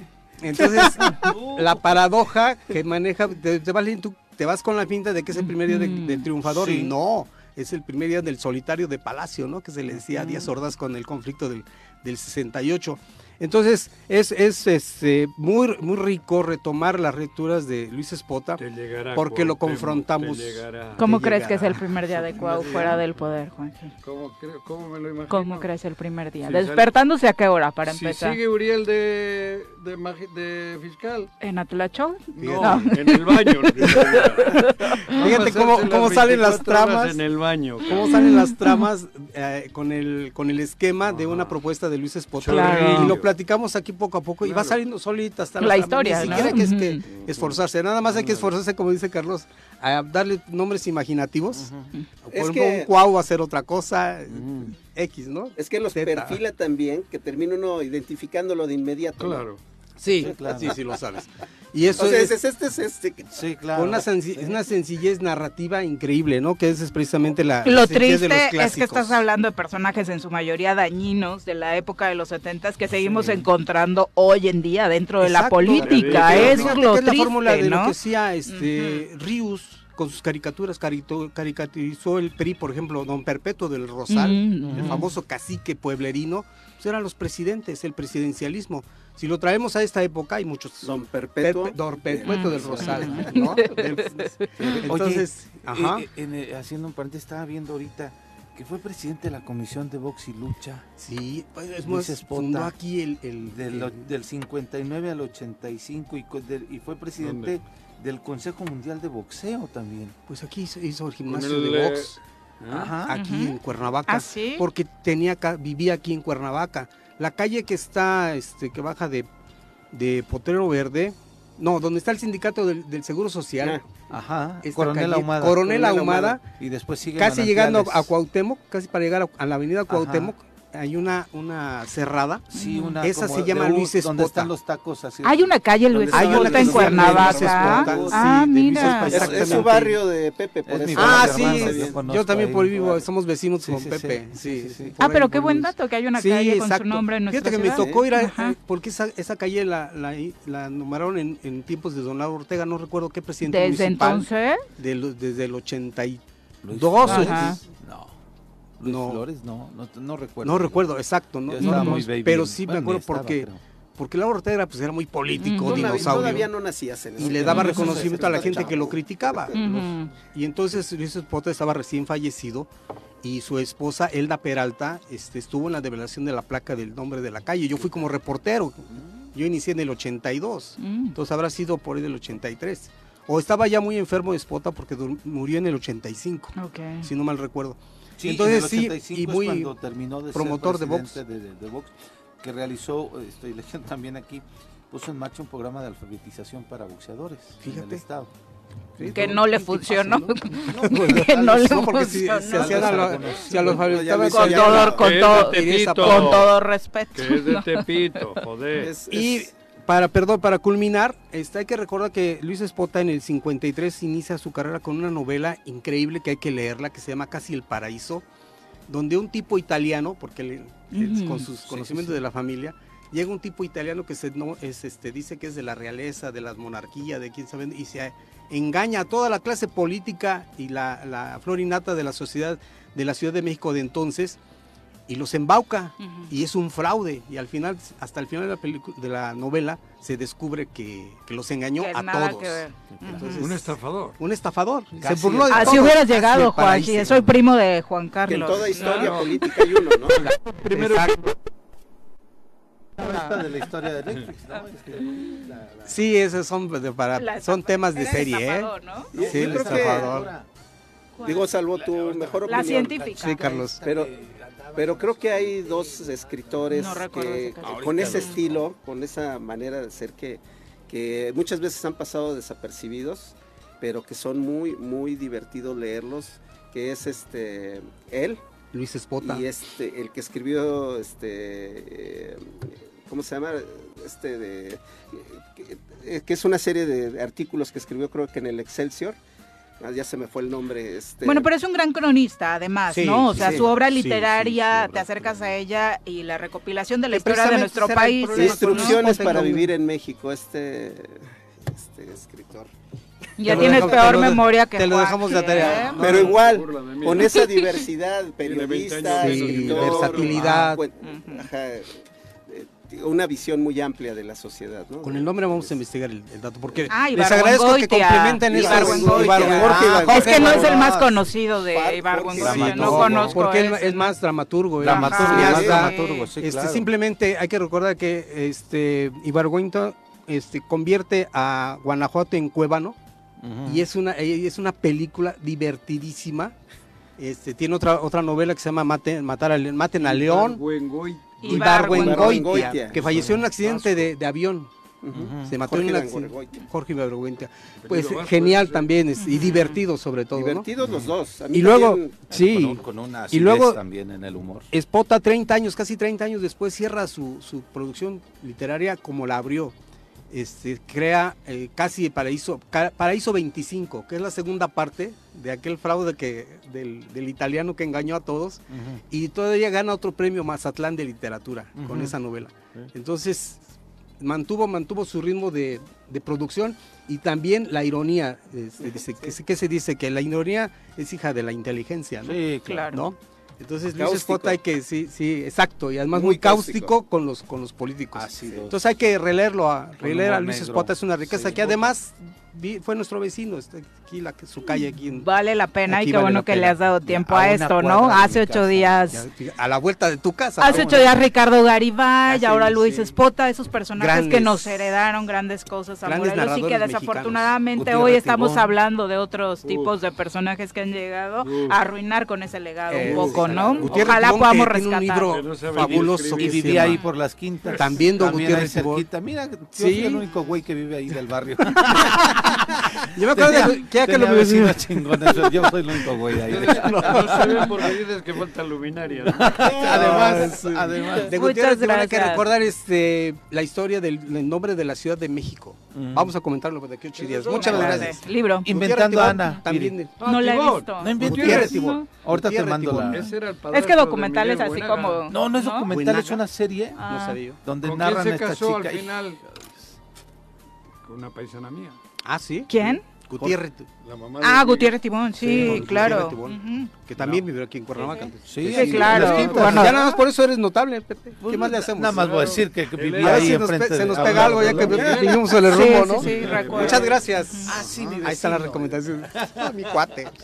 Sí, en No la primera época del Zoro hubo por ahí la, Sí, la sí. relación, ¿no? Sí, claro. Él se casó con una paisana mía. Ah, mira, pues entonces hay que investigar la biografía. antes, pero...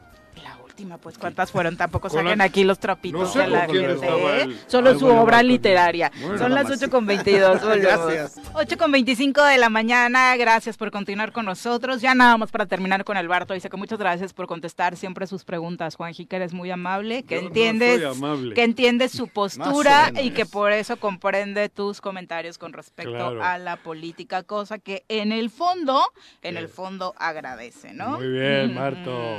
Eso, sí. también Y- te quiero. y obviamente dice que tal y como ¿Qué? lo comentaba Benjamín, eh, pues antes puro jet set, intelectuales vivían aquí y Ah. ahora desafortunadamente somos nota nacional por lo mal gobernados que estamos por un personaje. Tiene Y si, razón. y si leen hoy a ¿no? Héctor de Mauleón, uy, ¿Qué? les recomiendo que lean. Morelos es una olla de aceite hirviendo. Héctor de Mauleón es... eh, Pero ese también. Sí, eh, bueno. Ese también. escribiendo algo. Sí, sí. Nota interesante. Pero mañana le llaman a para Ah, aquí, bueno, le sí, llama sí, Alex eh, Pisa, le da una lana y dice lo contrario. Sí, sí, sí. Amén. He Es un dicho. penny liner.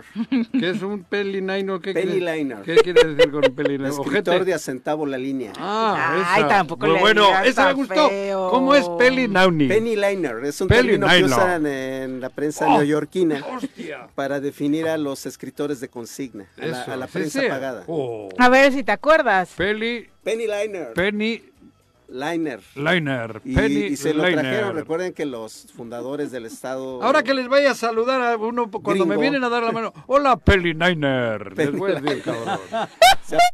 muchos términos de, Eso, pero de los esa británicos ¿eh? migrantes. Está chistosa, pero se le va a olvidar. ¿Te, No, acuerdas, de la, ¿Te acuerdas de la que aprendiste ayer con Coparmex? ¿Cuál fue? No. No. ¿En inglés?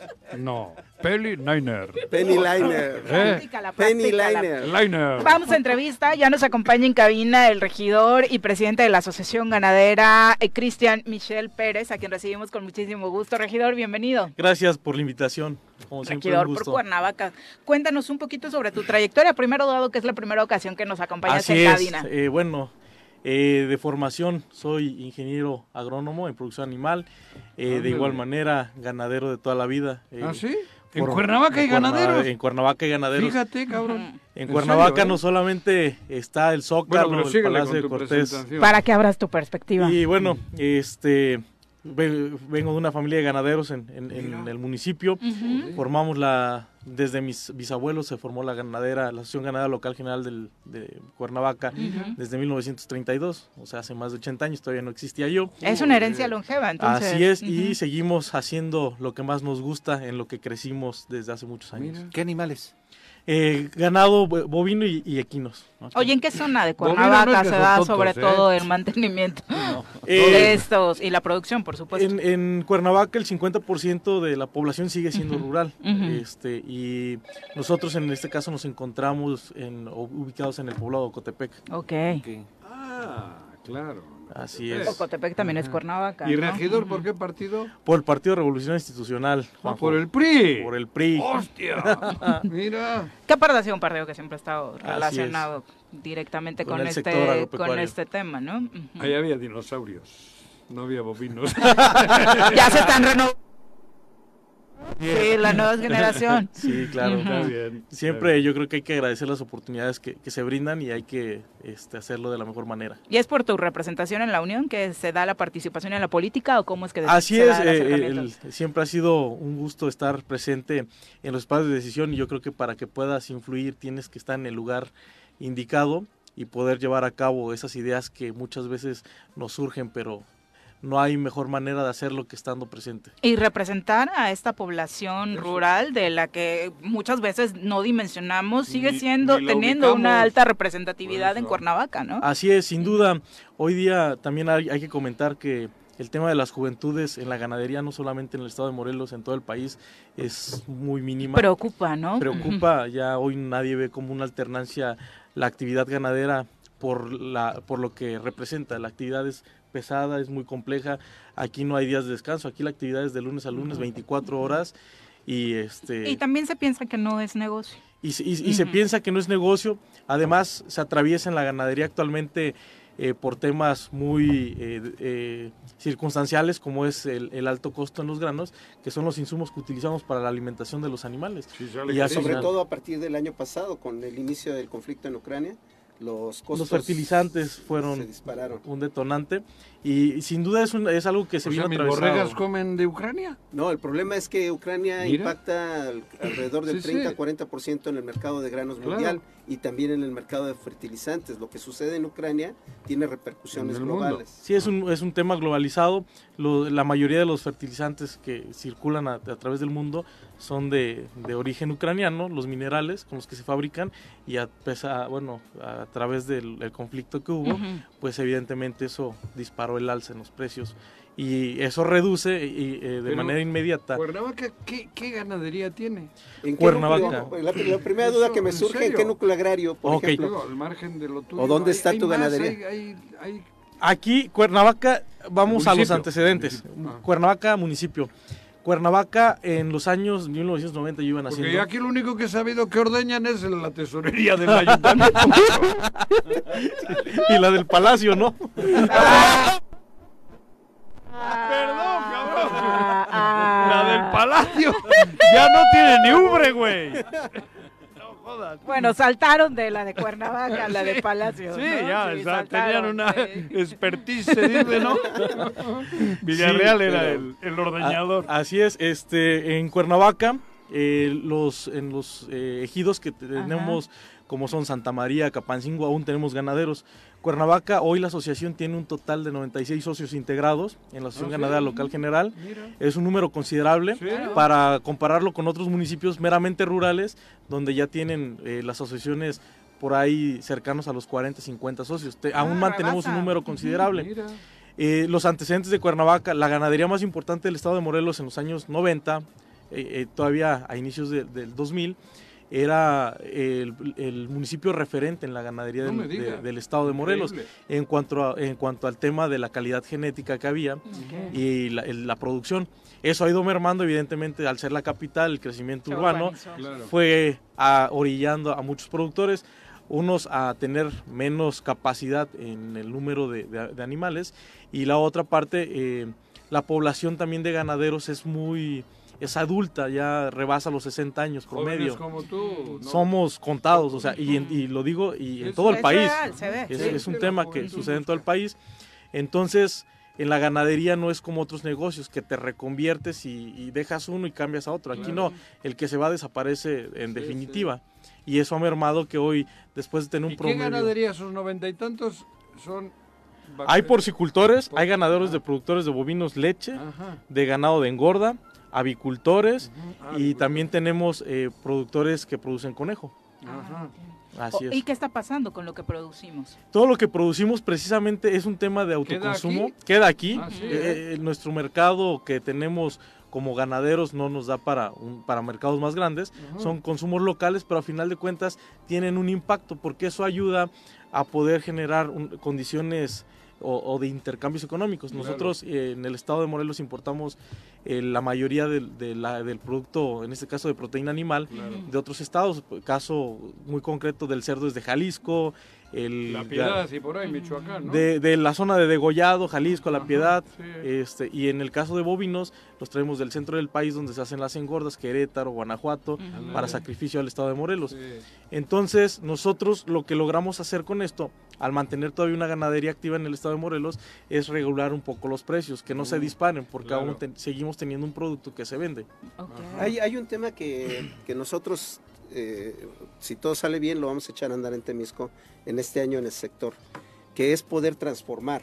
Porque algo que, que a mí me sorprende es cómo eh, se llena todos los fines de semana toda la zona metropolitana de Cuernavaca de bar- barbacolleros Del de Estado Ocuila, de México, del sí. Estado de México, y no nuestros productores de, de ganado. Y además hay recetas muy particulares como la de mismo Temisco, de la Mm, barbacoa que se hace con que es una mezcla de cerdo y res y muy rica, este, y que podían, digo, competir y bastante bien contra los barbacolleros Esa de, dio la productora de- en sus 15. eh, en ese tema para que el sector crezca, porque tenemos tres núcleos agrarios que siguen siendo ganaderos en, en Temisco, que es este Puentepec, Tetlama y Pueblo Viejo.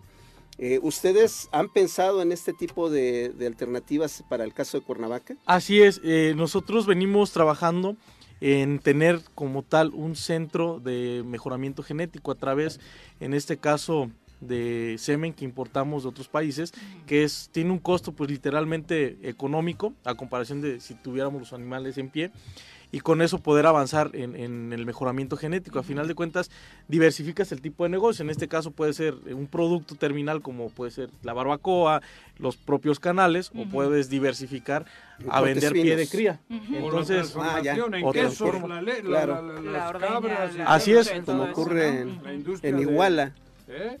Como ocurre en Iguala, que están dedicados 100% a producir pie de cría. Así es.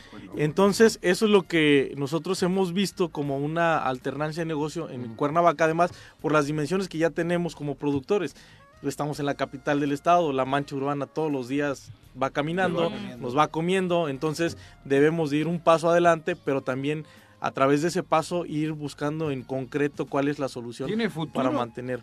La ganadería tiene futuro. ¿En, en Cuernavaca? En Cuernavaca tiene futuro sin duda. Para que le entre, ¿eh? ya lleva sus eh, gallinas ponedoras Ah, no, con claro. éxito. No, no, sí. luego hablamos. eh, Sí. Borregos, gallinas ponedoras, no sabes. ¿eh? Sí, sí, sí. Tengo conejos, gallinas. Que Eso es, es Y- que y- y cinco Por eso sabemos que la gente de su edad es la que le entra a estos Sí. temas. no, todos le entramos. ¿O no, Juanjo? No, ¡Ah! Cuidado, no le sigas. No, no, todos le entramos. Mira, es una, es una actividad muy noble, muy bonita, eh, que se transmite de generación en generación y sin duda es el mejor eh, pasatiempo que puedes tener para tener una paz y una tranquilidad Sí, que no. nada te la da, La el campo y la naturaleza. Entonces, yo creo que en Cuernavaca, claro que hay futuro, tenemos que generar condiciones Ajá. entre todos los, los este, productores, Tienes que defender. tanto la ganadería como la agricultura, porque van ligadas. Una no se hace sin la otra, es un, es un consumidor y un productor, y en este caso tenemos que hacer que funcionen ambas. Y aparte tu trabajo dentro del propio ayuntamiento también tendrá que ayudar a que el Eso crecimiento digo. pueda Claro. ser apoyado, ¿no? Sin duda, eh, eres regidor, eh, eh, incursionar en la política, ¿no? Hemos hecho una propuesta, de hecho eh, ya está en el presupuesto, fue considerada eh, que pueda haber un aumento, antes se hacía en otros gobiernos un tema bipartita del eh, recurso del municipio y recurso, en este caso, de la federación o del estado, a veces era hasta tripartita, para complementar lo que es el famoso FAEDE. Eh, en el tema de- del FAEDE, pues si ahorita Cuernavaca estuvo recibiendo cerca de 5 millones 300 mil pesos eh, por varios años, ahorita con el aumento que hizo el Congreso se tienen 6 millones 400 mil y eh, se ha considerado que el municipio eh, pueda aportar cerca de 2 millones de pesos, que esto haría una bolsa de 8 millones, evidentemente viene a, a impactar Claro. al tema de los productores, positivamente. Sin duda eso, eso se venía haciendo, se dejó de hacer en otras administraciones, pero pues quienes estamos involucrados en el sector, pues te- entendemos que es una necesidad, porque hoy día yo les he dicho a mis amigos, eh, díganme a quién de ustedes les gustan las rebanadas de aire, porque a mí me siguen gustando las costillas y las barbacoa, Uy, ¿no? Sí, por supuesto. Y bastante, ¿no? Particularmente en Morelos. ¿Qué mensaje le dejas a los productores que nos puedan estar escuchando acerca de estas expectativas que se puede generar con tu presencia? Eh, bueno, lo principal es seguir activos en la, en la ganadería. Hoy día, eh, dados los buenos resultados, el día sábado eh, 28 de enero, están, por cierto, cordialmente invitados en, Gracias. en el poblado de Santa Rosa 30, municipio de Tlaltizapán. Estaremos celebrando el 18 aniversario de la Unión Ganadera Regional General del Estado de Morelos, Ah, eh, donde no, es un evento que hacemos año con año de convivencia todos los ganaderos del estado de los 36 ¿Qué día? municipios. el sábado. El sábado 28, Este ¿Este? sábado. este sábado, ¿A qué hora? A las 12 del día. Ah, me da tiempo. Sí, es colado, ¿eh? Te va a caer. Sí, sí, sí, No, no, sí, la- ya está invitado. Sí, sí, Eh, yo creo que si algo tenemos la, la gente del sector agropecuario del campo es que Uf, los mejores anfitriones, pues, ¿no? sí. invitamos a todos aquí, todos Y somos las amigos. mejores claro. pachangas también. Sí. Pues ahí podrán degustarse de un taquito de barbacoa que haremos y Ah, entonces están vamos. invitados a, a la convivencia con nosotros. Ahí voy, ¿eh? A las 12 del mediodía. A las 12 del mediodía eh, comienza ¿Dónde? En el Corral de Toros de Santa Rosa 30 en Tlaltizapán. Muy conocido aparte. Así es. sobre la avenida. ¿no? Sobre la carretera. ¿Ahí son amigos o...? ¿Eh? Sí. En Tlaltizapán, Bruno. sí. ¡Ah, Bruno! Sí, Gabriel Moreno Bruno. Más Sí te dejan entrar a ese municipio. Así es. No te paran en la frontera. Pues regidor, muchísimas gracias. Y este es un espacio abierto para que puedas compartir Muchas para el sector cualquier información. Regidor, Así es, cuando gusto, gusten, ¿eh? Eh, también estamos a sus órdenes y, y a trabajar ahora sí que por nuestras... amigo de Jonathan y Jorge Mit y eso. Eh, sí. Puta, cuida No. tus amistades. Ah, gracias. Sí. Gracias. Gracias, volvemos. Gracias, con permiso.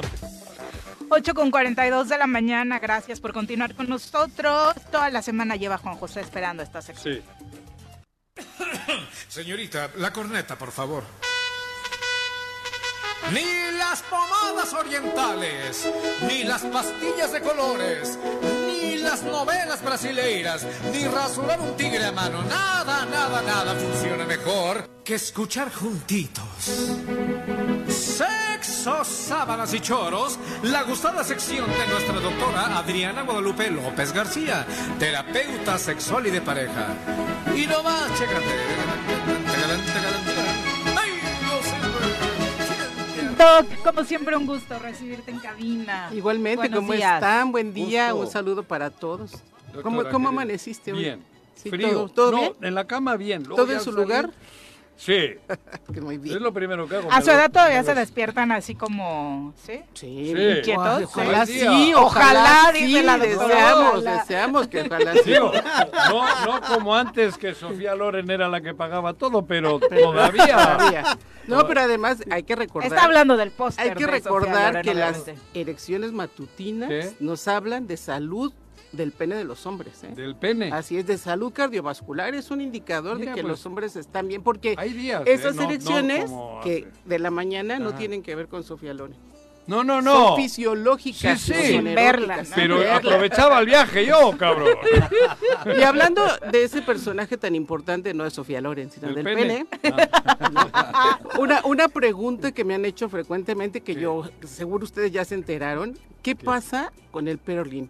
¿Con el qué? Con el perlin, con ese procedimiento pedo. que se Otro pone, pedo. que se adornan los penes. Ah, Es que estas estos últimos días Ajá. cobró relevancia la imagen de un eh, cantante, de un famoso, el Babo, que mostró su, bueno, se filtró un video donde mostraba su pene ¿Sí? aperlado. ¿Qué es aperlado? Pues con se puso-. Se puso perlitas en, el, pene. no, me- ¿En la punta? No, En están el en el cuerpo. del pene. Ah. Pero fíjense que eso- esa Joder. práctica ya tiene muchos años que pasaba. ¿eh? Y yo me enteré, no sé si recuerdan que yo les comenté que trabajo en clínicas de rehabilitación para adicciones, ¿no? O sea, tiene perforación en el pene. No perforaciones, tiene. Incrustaciones. No, no es como tu arracada. Pero José, tampoco es incrustación porque se meten abajo del prepucio. Ajá. El prepucio es este tejido, esta, Pellejo. esta piel, exacto, El pellejo. ¿no? Que, que ustedes hombres tienen Sí. y que cuando tienen circuncisión, cuando el pene está flácido, aún se les puede notar el glande. Pero Sí. cuando no está flácido, por lo regular, el, el prepucio cubre su glande. Sí. No por completo, ¿no? depende del tamaño que tengan del prepucio y la Sí. cantidad de piel, pero va abajo de ese tejido. Hay diferentes fascias, o sea, tiene diferentes ¿Y cómo lo capitas, por cómo llamarlo así. esas cosas? Eso. Es que lo meten y entonces la misma cicatrización permite que se Que- quede ahí como que la perla. Exacto. Y ahora fíjese lo interesante. Que algunas, ¿Te lo harías, que algunas personas No. pensaban que tenía un padecimiento este, de Pues es que de repente ves un pene con bolas y dices, ¿qué pasó? no? Sarampión. Ah, no. ¡Qué papilomas! No, que- no, fíjate, ¿no? Pero además, el, el detalle y la diferencia No, pues, es que finalmente es, en la es piel, eso, ¿no? Si pones y son caras las perlas, Que se Pero bien, llega alguna y te lo corta, cabrón. Lo interesante, depende de lo que se cabrón, metan. ¿eh? El O pene sea- no vale mucho, pero... Pero lo que llevas adentro. Cabrón. Pero fíjense lo interesante. A ver, a ver, pero es esto, esto es no como, visto, ¿dónde, ¿eh? ¿dónde las colocas? ¿Cuál es la finalidad? ¿Para qué? se colocan? Y por eso yo creo que es interesante, porque finalmente el hombre tiene la mayor sensibilidad, pues tiene el cuerpo, pero la mayor está en el glande. Grande. Arriba, en la punta. ay, Él se sacó un discurso de que es buscando la, El placer de las parejas. pareja, la. Exactamente. ¿Ah, sí? y, y mira, tiene que ver siempre y cuando ya tienes el adorno, ya tienes esto, vamos a llamarlo, tu estética se modificó, la corporalidad se modificó, ¿no? Ahora hay que saber usarlo.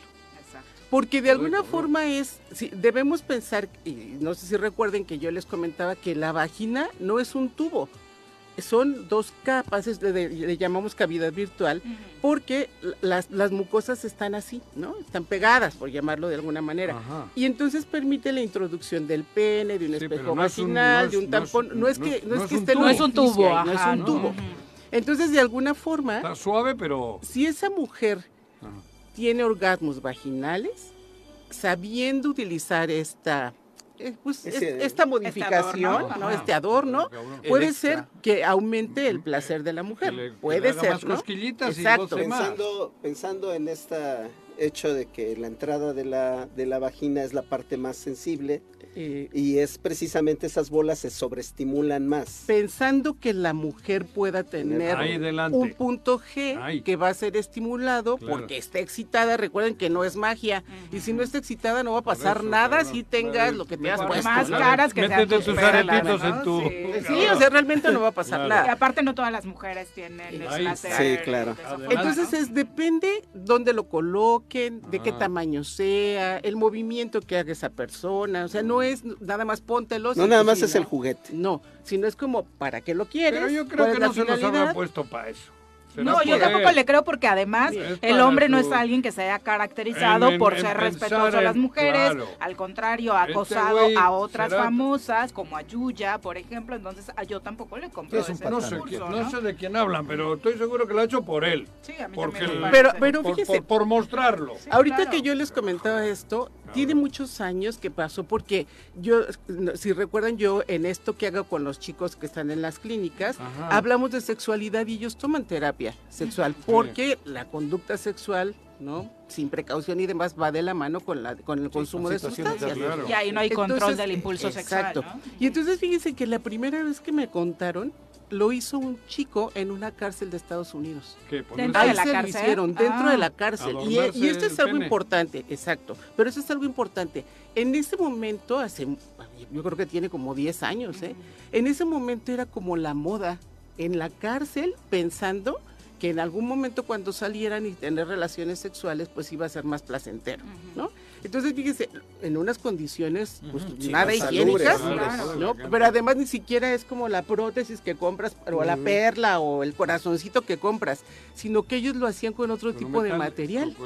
sí, con materiales que tenían a la mano, ¿no? Y entonces tallaban esos materiales, no obviamente no iban a tener un bisturí para hacer la incisión, sino con algo que le sacaban filo y así lo hacían. ¿No? Entonces el muchacho me, contó y obviamente en la exploración física pues sí tenía su adornito, ¿no? Pero era esta como finalidad. Las complicaciones que puede traer al propio pene eh, médicas pueden darse de Mira, manera principalmente como cualquier procedimiento, hay la, posibilidad de, infección. Esa es una. Lo segundo es que se mueva que se mueva del lugar, ¿no? Y que puede infectarse, puede sangrar, por ejemplo. Entonces sí, hay que tener precaución. Aunque finalmente, si el tejido está vascularizado y puede sangrar, Sí, hay que tener el cuidado, por ejemplo, de que ya lo tienes, pues ahora cuídalo, ¿no? Porque se pueden mover, eso es una realidad. Ah, doctor, estamos hablando ahorita de perlas que se ponen pues en el tronco del ah, pene. Pero hay gente que se hace perforaciones en el glande y que tienen incluso los aretes. Se ponen un piercing. Te tienen que anestesiar, ¿no? Yo creo, o estar medio muerto para hacértela. ¿no? Hay perforaciones, también es para tu próximo cumple. No. hay perforaciones que se hacen en el glande, que obviamente pues si en el arete, en el sí. Y también hay mujeres que se ponen en los labios. Sí. o, en el, prepucio del, del, clítoris. En el prepucio O sea, también. Y bueno, mire, la finalidad y yo respeto, cada quien sabe para qué lo quiere, ¿no? Pero sí... yo no lo una arracada en, el, en la punta del pene. ¿Un jalón? No me jodas, te lo jalan. Voy a no, no, no, no, no, no, no. Sí, o sea, ni me, ni me quiero yo. Ni me quiere, no, y además, bueno, sí puede haber accidentes, ¿no? En, ese sentido. Entonces, mira, yo creo... también es un asunto como tribal, ¿no, doctora? Porque, digo, hay algunas eh, civilizaciones que lo hacen en, algún momento. Sí. Y, y, de algún, es que fíjate, ha habido como muchas, mira, algunas tribus colocan que no usan ropa, por ejemplo, más que taparrabos, como le llamamos, para cubrirse el pene utilizan unas varas. Eso sí he visto, sí, Para protegerlo. Entonces sí, hay, tiene que ver, pues sí, obviamente con culturas y demás. Exacto. Pero esto que en algún momento, lo que les comentaba, se convierte en una moda, tendremos que ver, a ver, no es como, a ver, tu individuo, ¿para qué lo quieres? ¿no? ¿Para qué? ¿Cuál es la finalidad? Porque además te vas a arriesgar a que puedas tener una complicación en ese sentido. Ahora, no toda la gente lo hace. Mejora tu técnica, chavo. Pues, ¿no? Entonces, mejora tu técnica, chavo. Exacto, o sea, mejora tu técnica amatoria. este, eh, como que tienes que invertirle un poco más de tiempo a excitar a tu pareja, ¿no? Conócela, dale besos. Y ahora que decías lo de la cárcel, doctora, seguramente también él pudo aprenderlo ahí porque estuvo detenido acusado de asesinato en algún momento. Este, este famoso. Entonces, pues Igual es, muy feo, muy feo, muy feo. De matar a un compañero de su... para que por lo menos le vean el adorno, de Santa, Es chacalón, es chacalón. O sea, de alguna, pero mira, sí, sí, es, No, y tienen unas canciones... Sí, no, no, no. Digo, a mí me, como personaje en algún momento el grupo tiene rolas sí, a mí me sí. ¿no? Pero Ahora, bueno, ahora este antecedentes de él. También se dedica a generar contenido sexual. Tiene una cuenta de OnlyFans, entonces también se podría entender que este cuate lo hizo. Es parte de su negocio, de sus ingresos. No vive de eso, porno, pero... ¿Porno o qué? Sí, sí, sí. sí y vean, lo interesante, bueno, de las personas que lo pueden seguir, ¿no? De alguna forma es el cuidado. crear una no, no es, Y no es nada más porque sí, habrá que pensar para qué lo quieres, no cómo lo vas a utilizar y lo que decíamos, ¿no? Si es, si es muy importante que si lo van a hacer lo hagan con un profesional porque no es nada más como pues ponte la perlita y ya, ¿no? Hay que para un tatuaje tienes que buscar a alguien realmente oral, calificado. Que se vaya para adentro y se ahogue. Pon tú que no se salga porque está abajo de la piel. o sea, está abajo de la piel. no se va a salir, pero sí se puede mover. Pero no, se ahoga o sea, sí la se puede, persona no, que... porque no se sale, porque está abajo de la piel. Ah, Toma tu con, perlita. Pero ¿con qué sí? Igual y te tapa tu muela, Juan. la... Dale la, que, la incrustación no, que te falta. Y la cita con el dentista. Te sale más vara. Ya se imaginó, ya se imaginó. Sí, era lo que tenía en la mente. Hasta rojo se puso. No, no lleva, lleva dos goles, Miri, hoy que no. En lugar del pinche plomo barato.